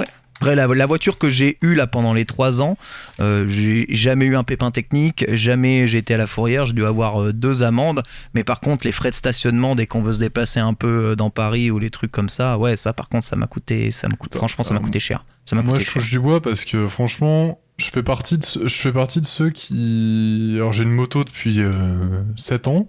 Depuis que j'ai mon permis, j'ai euh, jamais eu une panne de voiture. J'ai jamais eu de PV. Euh, le, le seul truc que j'ai eu, c'est une amende de stationnement parce que je m'étais garé vite fait à la gare. J'ai dû payer 15 balles, je crois, en, en 8 ans de permis. Ah, ça va. Ah ouais, ça va, ouais. Bah, t'es un ovni, hein. Ouais, ah bah oui, non, c'est clair. hein. Moi, je, je suis. Mais tu sais que. Mais tu viens jamais, tu viens jamais dans Paris euh, avec ta voiture, quoi. Non, mais en moto, Voilà, j'y bah, allais euh, régulièrement et euh, j'ai bossé avec. Et pareil, tu vois, genre, euh, je fais partie de ces gens qui partent en vacances euh, en voiture euh, une à deux fois par an euh, quand je peux pas. Enfin, ça, ça, tu vois, l'été dernier, je suis parti en, en- en caisse. J'ai même pas de croisée de radar mobile, tu vois. Hmm. Ce qui est le. Enfin, moi, tu vois, par exemple, j'ai- Vraiment, j'ai une chance incroyable. Ouais, Du coup, du coup, du coup, si vous, J'avoue. faites- si vous êtes comme moi, faites partie des gens qui sont bénis euh, de, de la non-casse automobile et de trucs, ça peut être rentable. Pour les autres, c'est chaud. Est-ce que tu sais combien te coûte euh, ta voiture euh, par, euh, par an, Victor? J'ai pas fait le calcul. Parce que j'ai pas envie. non, pour tout te dire, j'ai pris aujourd'hui rendez-vous pour changer les suspensions de la voiture et, euh, et j'ai de quoi acheter 3 PS5 là en facture de garage. Ah ouais, Ah. for- forcément. Ça fait, euh, ça, fait des, ça, fait, ça fait des frais, c'est sûr. Après, comme je dis, il existe des voitures hein, qui coûtent pas très très cher, ni en Ouais, mais ça après ni c'est n'importe quelle caisse. Hein. Tu changes quatre amortisseurs, euh, que ce soit Ouais. en termes de en coût de pièces et de main d'œuvre, t'en as pour euh, 1000 à 1500 balles, euh, c'est incompressible quoi. Genre, euh. Bref, tout ce que je peux vous conseiller, c'est d'essayer évidemment, hein, si, euh, si votre voiture, hein, comme toi Chloé, euh, représente quelque chose d'important pour moi. Je sais que j'étais déchiré quand j'ai euh, quand comment planté ma, Renault Twingo, qui était ma toute première voiture. J'étais déchiré déjà parce que l'accident m'avait quand même bien bien salement amoché, mais aussi parce que j'étais triste de, de, voir la voiture la voiture avec laquelle j'avais fait autant de kilomètres disparaître. Hein. Mais je pensais que la toute première voiture que j'avais euh, entre guillemets achetée moi-même, ça, ça allait être euh, une dépression lorsque j'allais la rendre et lorsque j'allais vivre sans. Et en vérité, ça a plutôt été une libération qu'une véritable dépression. Et aujourd'hui, bon bah tu, tu, nous donnes un message d'espoir en fait, ça c'est bien. Voilà. Donc euh, essayez hein, vous aussi si jamais vous avez la possibilité de, de, de vous passer peut-être euh, d'automobile, faites-le. Évidemment, je le rappelle, ça n'est pas pour tout le monde, ce n'est pas adapté à tout le monde, mais voilà, ce qu'on va gagner, ce qu'on va perdre en, proche ville en prix de loyer, on peut le regagner sur le coût euh, de, nos autos et euh, eh bien voilà, euh, dire proportionnellement parlant, en s'éloignant peut-être de Paris, vous allez pouvoir avoir des, des coûts de loyer inférieurs et peut-être vous faire un peu plus plaisir avec, avec votre auto. Tout ça aussi sont des choix de vie personnellement, j'ai pas vraiment choisi de vivre ici. Mais en tout cas, quitte à vivre ici, autant que ça ne me coûte pas une couille et, euh, que je, puisse avoir un peu de pouvoir d'achat pour me faire plaisir ailleurs, même si avec tout le pouvoir d'achat du monde que je peux avoir, je peux toujours pas acheter de PS5 ni de Xbox Series X parce qu'il n'y a pas de stock. parce qu'il n'y a pas de stock, c'est parce que t'as pas, pas, de sous. Exactement, c'est ça. Mais bon, c'est euh, voilà, vivre sans voiture, c'est possible. Essayez en tout cas, et, euh, et ce sera peut-être pour vous aussi adopté. On va passer à la deuxième news, et c'est toi Victor qui voulait euh, nous parler. De quoi déjà? De des vélos et du vol de vélo.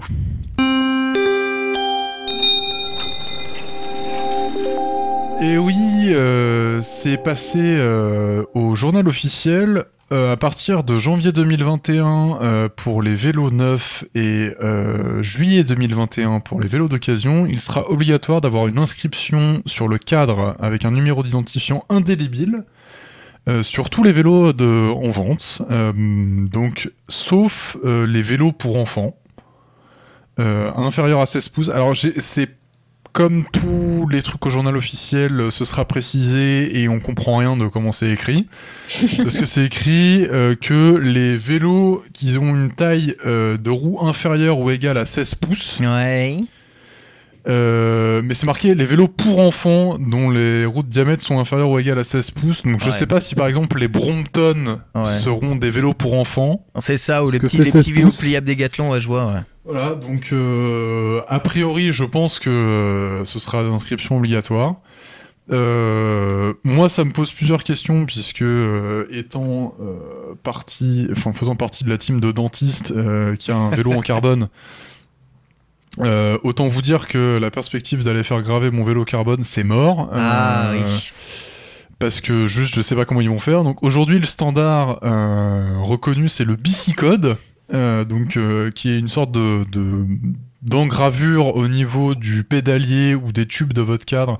Donc vraiment, ça vient poinçonner euh, votre cadre pour filer un numéro indélébile et tracé. Parce qu'en fait, le grand intérêt de ça, c'est que vous allez pouvoir avoir un historique comme sur les voitures. d'entretien et de vente du vélo. C'est-à-dire que quand vous allez acheter un vélo neuf, vous allez l'avoir, et quand vous allez l'acheter, enfin quand vous allez le vendre à quelqu'un d'occasion, euh, la personne en question va pouvoir aller saisir le numéro euh, du vélo, du numéro d'identification sur un site, et voir si le vélo n'a pas été déclaré comme volé, et voir euh, tous les entretiens qui ont été faits, si ça a été fait chez quelqu'un d'agréé. ce qui est pas mal sur le principe. Ce qui est pas mal sur le principe. Après, dans l'application, je sais pas du tout comment ça va être fait. Je crois que c'est obligatoire pour tous les vélos neufs, donc et ça va être euh, enfin répréhenser à coup de grandes amendes si euh, les vendeurs le font, enfin vendent des vélos sans. Et pour tous ceux qui ont déjà un vélo, alors je vais devoir le faire faire sur mon vélo? Non. D'accord. Non, non, ça j'ai posé la question parce que c'était pas très clair non plus au départ. Donc c'est pas obligatoire pour les gens qui ont déjà un vélo. C'est mhm. fortement conseillé.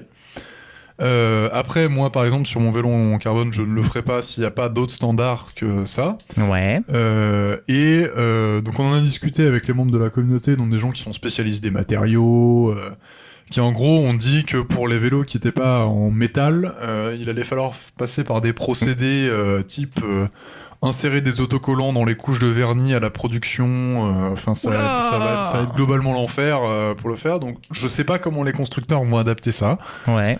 Euh, donc voilà, ça sera précisé euh, dans, les, Ah. dans les décrets d'application. Et combien Tenez-vous coûte la procédure si tu veux le faire toi ça euh, coûte 50 euros. 50 je euros, d'accord. Ça va. Euh, alors, sachant que euh, il me semble que c'est un prix euh, qui est annoncé comme ça. euh, je, je vais, alors, je vérifie en En direct. live. Ouais. Euh, Alors moi j'ai- plusieurs. Ah non, c'est 5 à 10 euros chez un, chez un, Oh, chez que quelqu'un d'agréé. C'est que dalle. c'est Oui, que donc en vrai, ça va, effectivement, sauf pour les problématiques, comme tu dis, avec ton beau vélo, mais Oui. sinon. euh, Oui, voilà. Pour, pour euh, le vélo de, de monsieur et madame tout le monde, c'est entre 5 et 10 euros.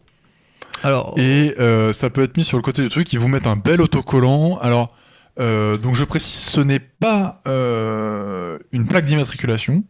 Donc c'est pas un truc qui Hmm. permettra de vous tracer et tout. C'est juste Hmm. pour la vente. Par contre, il faut Ouais. euh, avoir sa pièce d'identité quand vous allez poser le. Ouais. Ouais, mais moi je suis pas sûr de ça, mon, mon, mon Victor, parce que je, je connais des pays qui appliquent déjà ça depuis très très longtemps. Euh, au Japon, notamment. Euh, tout vélo euh, qui sort euh, eh bien d'un achat neuf doit disposer d'une d'une plaque entre guillemets d'immatriculation, un numéro qui Mhm. donne le nom du vélo afin d'avoir sa traçabilité en cas de revente, mais aussi de pouvoir verbaliser tous ceux qui sont Ah, mal stationnés exactement avec leur vélo. C'est pour ça les plaques avant tout. A, pri- a priori, euh, ce ça. sera pas ce sera pas le cas en France, mais euh, c'est de l'a priori. Après, moi, je trouve ça un petit peu hypocrite de rendre euh, un truc contre le vol de vélo obligatoire sous peine d'amende, sachant que globalement, si vous faites Mhm. tirer votre vélo et que vous allez dans un commissariat, Oui, ils s'en battent euh, Mais les steaks. Hein. mais parce que c'est donc, pas pour euh, ça. Plutôt que lutter contre le vol, euh, C'est parce ils que nous je te- oblige à euh, inscrire sur nos vélos. C'est pas pour ça. C'est pour les futures amendes pour le stationnement et pour tous les enlèvements de vélos à la fourrière Ah, afin tu- de retrouver le propriétaire.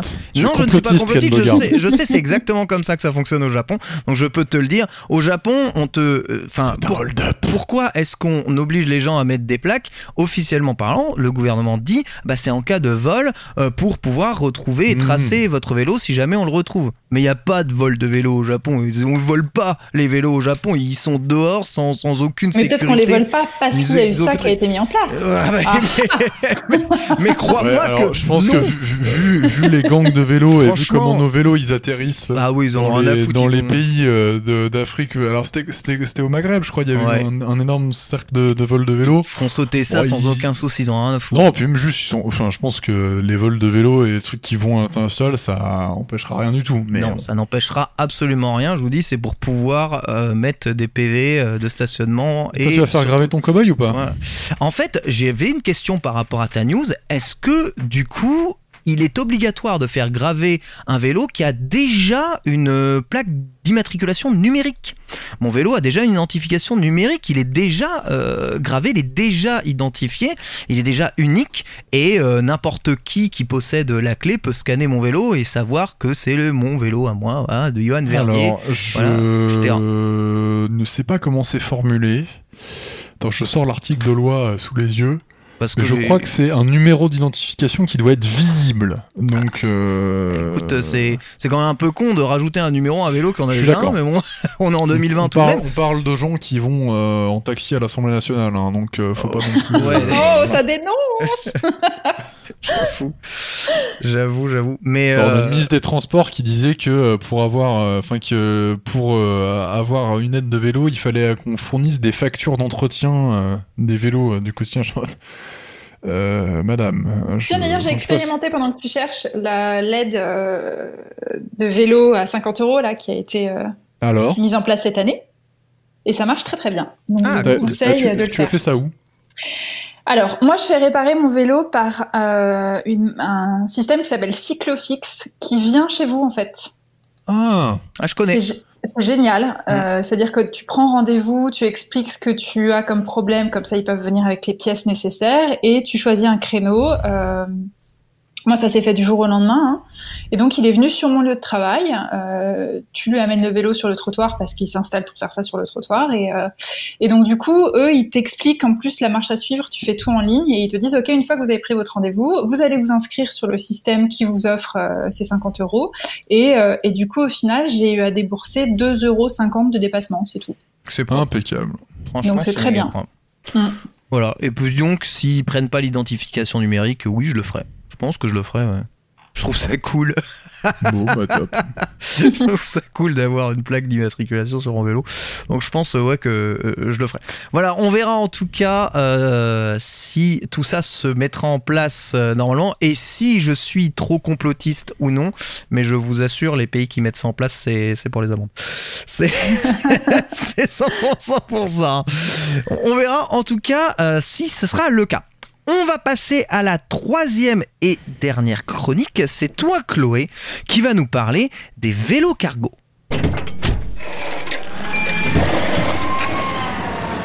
Alors, en fait, je vous ai un peu menti sur l'intitulé de ma chronique. Je ne vous parle pas vraiment des vélos cargo. Je vais vous parler d'un mini-drame qui est arrivé dans le milieu euh, du vélo il n'y a pas très longtemps. Et, enfin, c'est pas dans le milieu du vélo, c'est un mini-drame sur Internet. Je ne sais pas si vous avez euh, vu passer ça, mais il y a exactement 15 jours, une news est sortie sur le site France 3 Grand Est.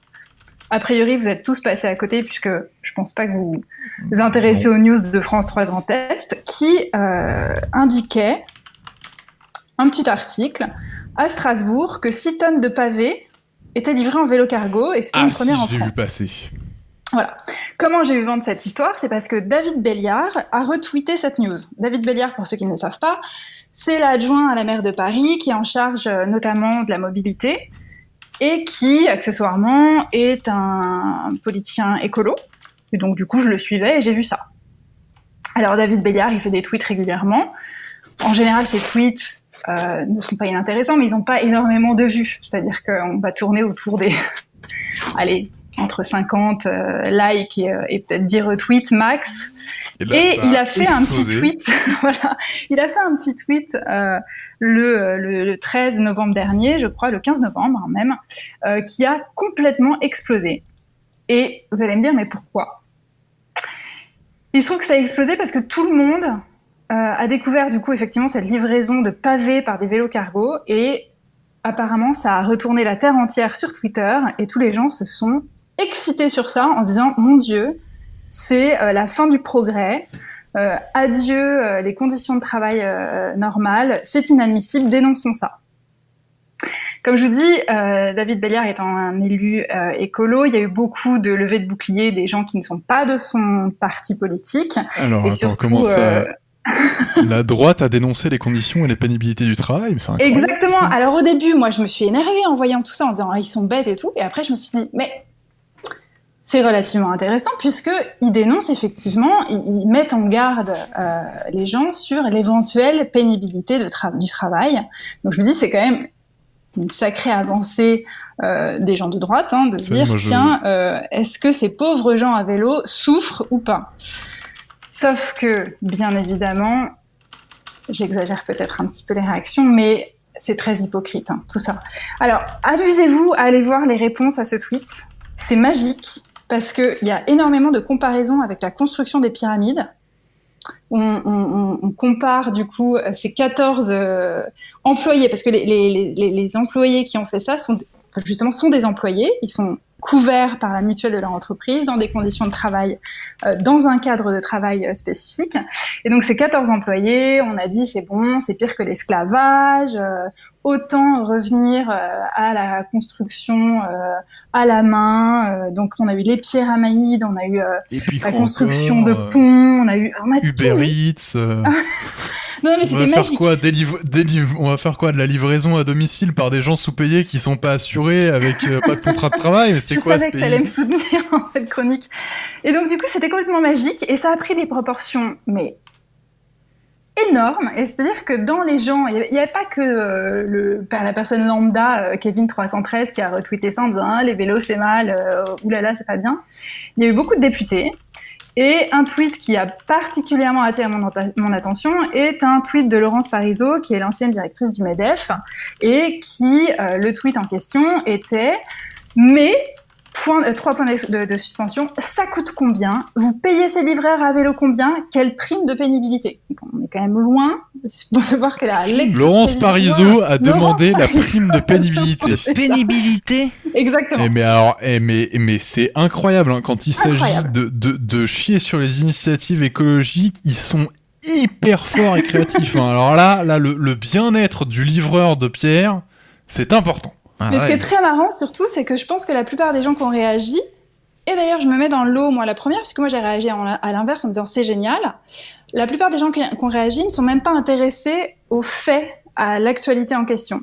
Puisque, euh, et grâce à Twitter et à plein de gens intelligents sur Twitter, il y a eu beaucoup de threads explicatifs de ce qui se passait exactement et pourquoi des pavés étaient livrés à vélo. Déjà, sachez que l'initiative se passait à Strasbourg, c'était pas du tout à Paris. Et dans un contexte extrêmement spécifique que je vais vous résumer euh, rapidement, en fait, il se trouve qu'il y a un chantier. Alors déjà, Strasbourg, c'est une des villes les plus, euh, euh, on va, j'allais dire évoluées en termes de vélo. C'est pas le bon mot, mais euh, la plupart des rues du centre-ville sont piétonnes ou semi-piétonnes depuis assez longtemps. Euh, donc du coup, il est très compliqué de livrer des éléments le, créneau horaire de livraison est assez rétréci et étant donné que c'est plein de petites rues qui sont assez difficiles d'accès, euh, c'est compliqué de mettre un, camion pour livrer des choses.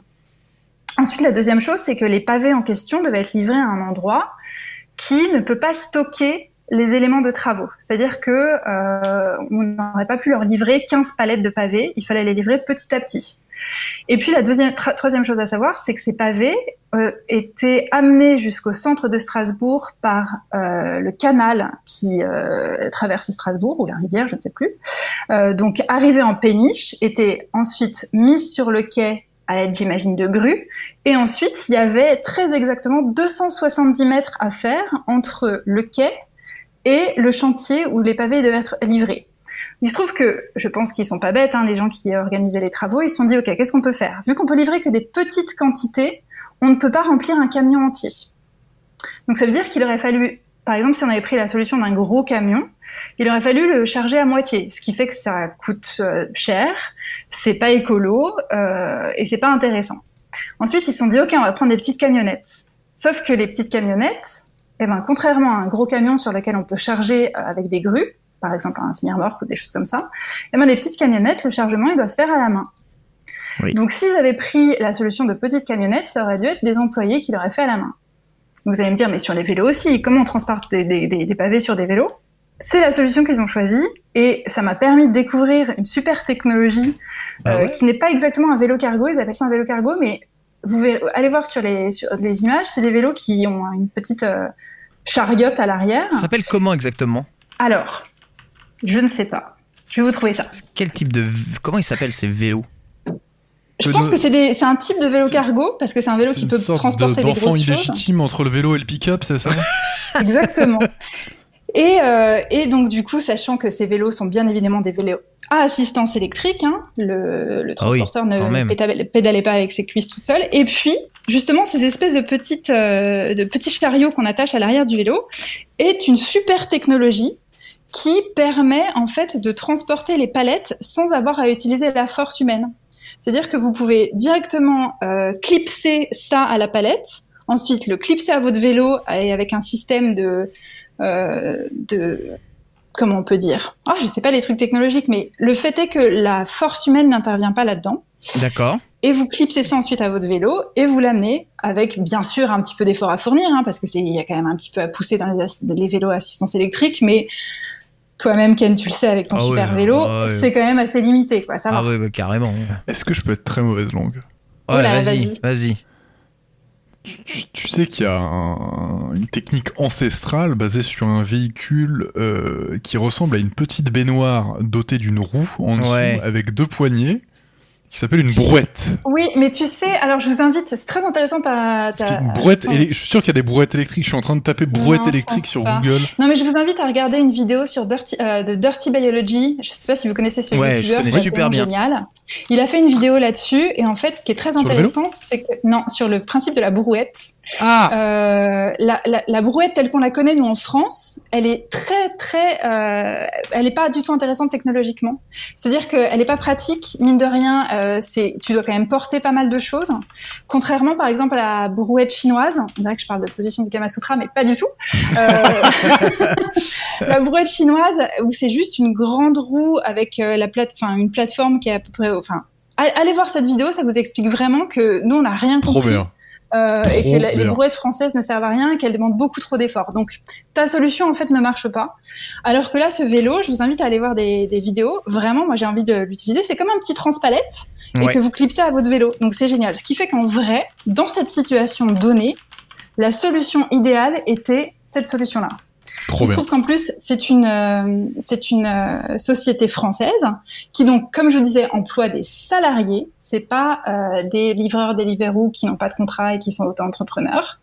Donc du coup, en fait, au final, ce qui m'a fait rire dans cette espèce de levée de bouclier, c'est que et là, j'apprends une chose, c'est que les gens ne lisent pas en fait sur Twitter. Les gens réagissent juste euh, à l'instant ah en disant "Ouh, c'est un écolo qui parle de vélo, c'est mal." Ça, ça. Oui. Et j'ai trouvé ça hallucinant. Alors, comme je disais encore une fois, si ça avait été que euh, Kevin 313, at Kevin 313 qui avait dit ça, j'aurais dit "Ok, il est sur Twitter, ok." Mais que ça vienne de députés, que ça vienne d'hommes politiques, que ça vienne de d'anciens responsables du Medef, j'ai un vrai problème avec cette avec cette vision euh, de la mobilité. Écoute, et ça m'a aussi fait réfléchir à pourquoi ils réagissent comme ça. Et en fait, dans les commentaires, je me suis rendu compte que pour eux, le vélo, c'est une régression. C'est-à-dire que vu qu'on n'est pas avec quelque chose à un moteur ou des choses comme ça, ils voient vraiment ça comme une régression et c'est pour ça que tout le monde a parlé de l'antiquité, des pyramides. Ils ont vraiment l'impression qu'on revient à avant, quand ça n'allait, quand, quand, on devait aller euh, euh Ces gens sont des travailler dinosaures. avec son corps ou des choses comme ça. Voilà. Et je trouve ça très intéressant de se dire que il y a vraiment un monde entre les gens qui aiment le vélo et le reste. Euh, et surtout, ce qui m'a fait rire, c'est que je me dis, ok, là la situation donnée euh, était très claire et c'était vraiment la meilleure des solutions d'utiliser le vélo cargo, mais c'est vrai que parfois, ça peut ne pas être la, la bonne solution et que l'intérêt pour la pénibilité du travailleur est toujours très intéressante. Et je me suis dit, mais il n'y a pas que des gens qui bossent avec des vélos cargo. Je crois que la pénibilité et la mobilité, c'est des choses importantes dont on devrait discuter.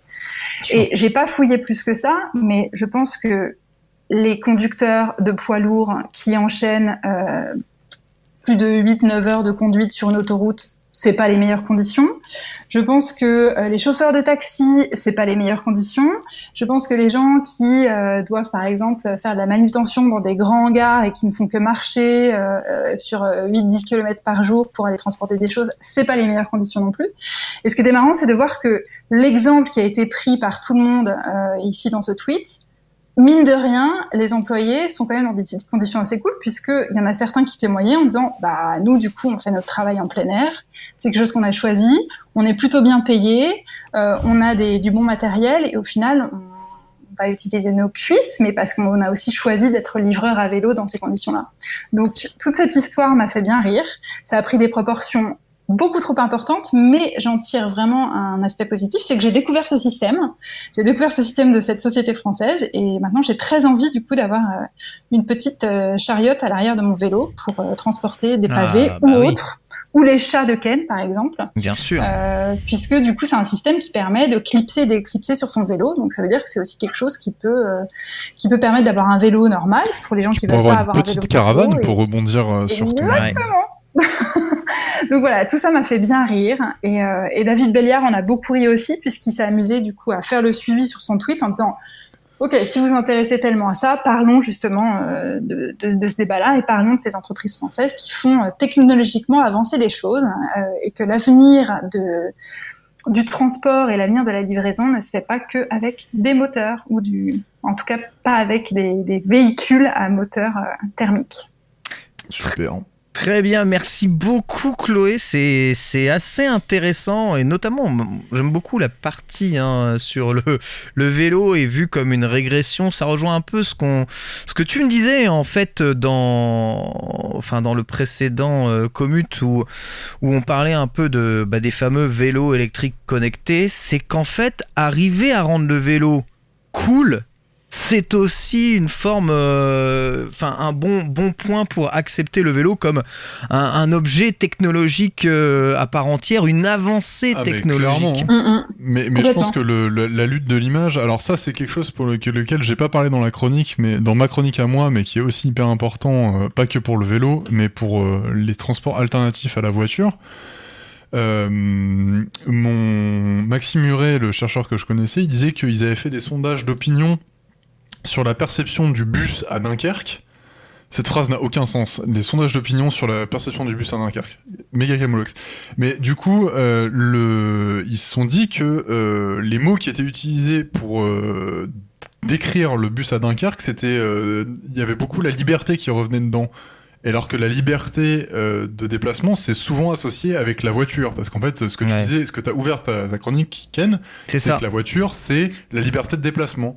Et en fait, selon les, dans les bonnes conditions et quand l'infrastructure euh, le permet, bah en fait, euh, le, le, tout ce qui n'est pas la voiture paraît plus libérateur que, que de s'enfermer dans, dans, un cube de 4 tonnes, quoi. Enfin, de, de, de 2 tonnes. En fait, il est toujours bon d'adapter son déplacement au déplacement. En fait, il n'y a pas un déplacement qui est euh, le meilleur pour tous les déplacements. Ça, ça, n'existe pas. Dans ce cas-là, pourquoi posséder une machine pour faire euh, enfin, tous les déplacements du monde, même ceux qui ne sont pas optimisés? Autant utiliser une machine adaptée à chaque déplacement que tu fais. Et pour ça, mieux vaut s'en servir uniquement quand on a besoin, surtout sur des machines comme bah, des voitures qui peuvent coûter très cher ou, des genre voilà euh, exemple très simple. On est d'accord que vous achetez pas tous un camion de déménagement pour les rares fois où vous avez à déménager quoi. Ah non mais c'est clair. Bah, euh, bah, c'est pareil. C'est pareil pour c'est pareil pour la voiture en fait et c'est pareil pour tout. Le, la conséquence en direct de ça, euh, c'est que euh, aux États-Unis, par exemple, c'est l'exemple archétypique, mais c'est qu'on a déformé la société et les villes pour être adapté à la voiture, qui n'est pas un mode de transport adapté à tout, tu vois. Hmm. J'ai retweeté euh, il y a pas longtemps une, la photo d'une école aux États-Unis où il y a littéralement un périphérique autour de l'école avec trois voies et un drop-in, drop-out pour que les, les, gens arrivent en voiture et puissent déposer leurs enfants à l'école directement. Genre, c'est presque dans la salle de classe, tu veux. Hmm. Et je me suis dit, putain, mais c'est fou l'absence de lien social et de d'expérience de, que ces élèves et ces enfants ne vont pas avoir. Parce que moi, je sais que mes souvenirs les plus tendres d'enfance, c'est d'aller à l'école avec les copains euh, à pied de passer à la boulangerie, de faire des conneries sur le chemin, de machin. Enfin, je mais les amitiés que j'ai aujourd'hui qui sont les plus solides, c'est des amitiés que j'ai tissées en allant à l'école à pied, quoi. Hmm, je sais pas comment vous y allez, vous, à l'école quand vous étiez gamin. Oh bah bus, ouais, pied, puis bus, bus euh, commun qui passait dans tous les villages avoisinants. Voilà. Euh, mais du coup, tu t'es fait des potes quand même sur le trajet. Ouais, je me faisais plus euh, tabasser, mais oh.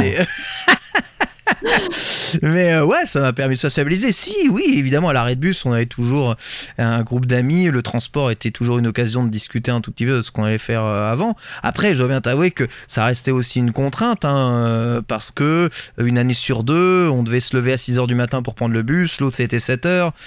tu vois, il y avait une année où on dormait une heure de plus que, que l'autre, parce que le bus changeait de trajet pour faire tous les patelins mmh. avoisinants. mais bon, ça c'était. C'est sûr que si j'avais eu, si ma maman ou mon papa aurait pu m'amener euh, tous les jours en voiture, euh, ma vie aurait été beaucoup plus euh, confortable pour moi. Et bon, pour eux, non.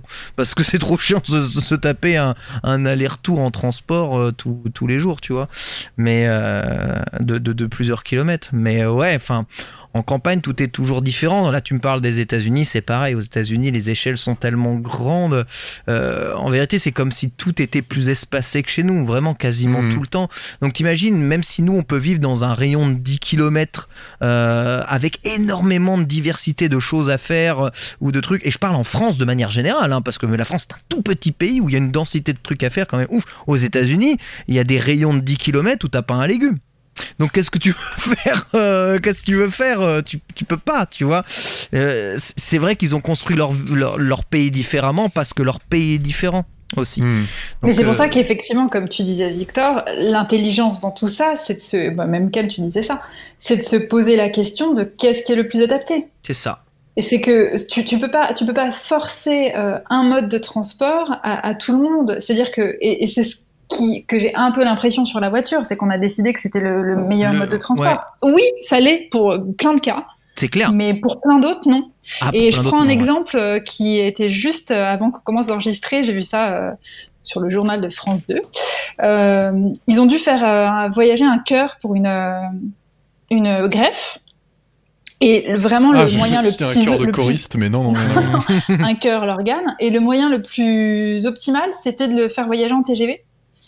Et donc, du coup, ils ont fait euh, voyager ça en TGV parce que parce que je pense qu'il y a quelqu'un qui s'est posé la question qu'est-ce qui est le plus simple? Et ils expliquaient qu'en Italie, ils ont fait ça une fois avec euh, une moto de course. Euh, aux États-Unis, ils ont fait ça avec un drone. Donc, en fait, c'est ça que je trouve intéressant dans la mobilité et dans, dans ce qu'on raconte dans nos chroniques, c'est que c'est que c'est qu'il y a une, une, une, pléthore de façons de, de, de, de, bouger et que ne nous fermons pas à la possibilité d'avoir des, des nouveautés, quoi.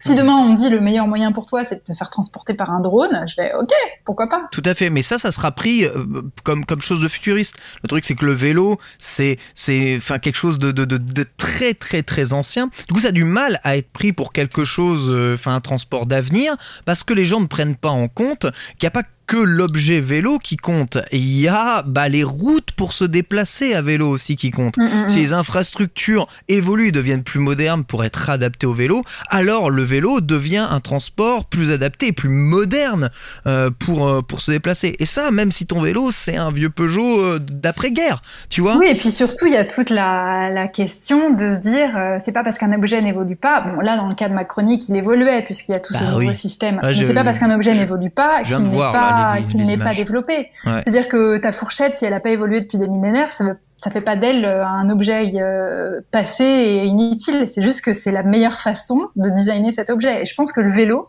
a hmm. quelque part un peu cette capacité, c'est-à-dire que ça fait beaucoup de temps que ça existe et qu'il n'y a pas eu tant d'évolution possible que ça dessus, à part l'assistance électrique. Mais sinon, euh, bah, ça a été bien conçu à la base et, et on ne peut pas trop l'améliorer plus que ça, contrairement à la brouette. Mais du coup, elle, je viens de voir, euh, contrairement à la brouette, mais je viens de voir du coup la, photo avec les réactions en bas. Ouais, je, je vois, tu, tu, vois le, tu vois les hommes avec leur, euh, leur petite caravane, euh, comment sur leur vélo électrique, et les, les, les postes en dessous, c'est, tu vois, les esclaves qui rament avec le grand bateau, c'est les esclaves qui transportent leurs brouettes. juste en bas, t'as des trucs du mort, les esclaves qui se font fouetter et qui portent les pierres sur leur dos, tu vois. Enfin, personne n'a jamais essayé un vélo électrique de sa vie, c'est pas bah possible. Oui, ça qui est Enfin, le, le, le, le, couple que tu as euh, avec la puissance électrique, euh, voilà, l'entraînement, le truc, enfin, c'est rien à battre que tu, que tu aies 100 kilos de pierre derrière, hein, crois-moi. Hein. Si euh, ton vélo électrique il est assez puissant, il va, il va décoller avec un couple bien plus important qu'un moteur diesel euh, de base et, constant au moins jusqu'à 25 km par heure. Donc euh, c'est ouais, c'est un super moyen de, se déplacer. Après, oui, bon, j'ai vu aussi la grue qui servait donc euh, de passer les objets de la péniche à la palette. Bon, c'est une grue Caterpillar diesel, donc évidemment, tu as quand même un moteur optimisé tout, surtout, surtout. mais... Ça, mais, déjà, tu vois, cet exemple, ce qui était hyper intéressant, c'était de, de, voir que euh, plutôt que d'amener les, les, pierres directement depuis, euh, depuis la carrière avec un gros camion, ils avaient déjà fait le choix de passer par une péniche hmm. pour arriver en centre-ville avec un système de grue qui permettait de, de faire ça sur le quai. Enfin, je, trouve que toute l'initiative était intéressante parce que c'était justement de, de, voir comment on pouvait configurer au mieux une livraison avec plusieurs euh, moyens de transport le plus écologique possible.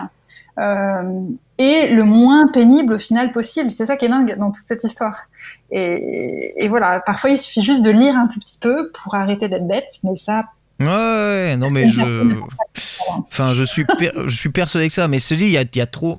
Je pense que ça vient aussi de la, la vraie méconnaissance de, de, de, de la technologie électrique. Que Si si on en avait fait notre figure de proue euh, dès le dès le début du développement euh, euh, comment énergétique du monde moderne, tout ça Mais ne, ne ça, pas en, le- ça, en vrai, je comprends pas comment la France, qui est le porte-étendard Hmm. nucléaire dans le monde, et pas sauté sur le truc dès le départ. C'est quelque chose que Hmm. je ne m'explique pas. Mais, Bah, mais bon, parce que parce que voilà le, le rêve était américain donc euh, total.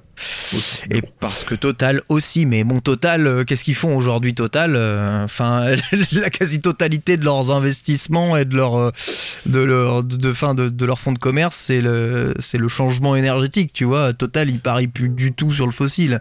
C'est vraiment, euh, ils sont, ils, ils regardent vers l'avenir. Cette, cette émission va durer 3h30. Non, ça, ça- franchement, c'est pas si long que ça. En vrai, on est. euh, bien. Non, non, on a mais une pas heure et mal. demie, une heure, une heure quarante, on peut, on peut terminer, vous en faites pas, c'est pas si long. hein. C'est pas Ah si oui. long. Bref, voilà, super, euh, super news. Et voilà, si vous nous écoutez, que vous n'avez pas testé un vélo électrique euh, dans votre vie, s'il vous plaît, pas les vélib euh, électriques qui sont fort bien, mais qui sont souvent tout pétés, euh, essayez et, et- et vous verrez à quel point les vélos électriques modernes, c'est vraiment quelque chose qui qui, vous entraîne euh, à une vitesse folle sans effort apparent, quel que soit le relief que vous, que vous traversez. C'est, c'est hallucinant. Il y a zéro pénibilité. Enfin, franchement, euh, mes, mes trajets quotidiens euh, d'une dizaine de kilomètres, c'est pas pénible. C'est, c'est du plaisir de déplacement. Vraiment, littéralement. À aucun moment, je ne transpire une goutte Ça, de c'est sueur. Et pour ceux et pour ceux qui voudraient un modèle comme Ken Bogard avec euh, des lumières intégrées Ah et tout ce qu'il faut, euh, vu. mais version Cheap. non électrique, Decathlon. vient de Decathlon, sor- ouais. C- Cette émission n'est pas sponsorisée, mais, j'aimerais bien. Vu. Decathlon a sorti le City Speed 920 pour 600 euros.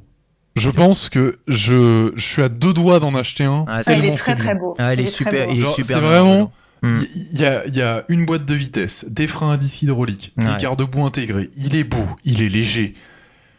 Il y a, il y a tout qui va bien. Ouais, il manque, plus qu'une version électrique et il casse le, il casse le game en fait. Ah, hein. Ouais, marche, ça si- génial. si- si- S'ils sortent une version électrique, euh, Cowboy met la clé sous la porte. Ouais, c'est, franchement ouais, franchement ouais, parce que il ressemble à s'y méprendre au cowboy. Ah bah, je pense, je pense, je pense qu'ils ont, ils ont bien repompé. Ouais, et, euh, et, et ouais, bon après il y a pas de courroie, c'est une chaîne, mais Ça, euh, c'est- c'est mon seul, c'est mon ouais. seul grief. Mais bon il faut. J'aimerais bien faut que ce soit une courroie, mais, mais 600 balles, quoi. Genre, Les euh, coups, enfin, ouais, voilà, 600 balles. Ouais, c'est vraiment, c'est vraiment. fou. Voilà, c'est la fin du coup de commute. Merci beaucoup, Victor, Chloé. Merci à vous tous de nous avoir écoutés. Merci, Ça fait vraiment plaisir de, de vous retrouver. On vous rappelle évidemment que le Discord de qualité est toujours là hein, pour vous accueillir et pour parler de mobilité et de plein d'autres sujets. Bien entendu, toujours le Patreon euh, de euh, qualité si vous voulez soutenir les émissions en cours. hein. Encore une fois, on s'excuse euh, pour le manque de régularité. On fait notre possible dans, dans ces conditions-là. J'espère aussi que la qualité audio aura été satisfaisante, en tout cas à et il votre faudra un épisode de Noël. Et euh, bien sûr, Oui. on, va, on va se faire des petits cadeaux. Moi, j'ai gagné du pouvoir d'achat sans voiture, donc je vais m'offrir une voiture, je pense. Impeccable. à Noël. Ça sera super. On vous fera ça, bien entendu. On vous embrasse très fort. Bisous Victor, bisous Chloé. Bisous Ken et merci. Bonne fin de journée. Ciao. À plus. Ciao.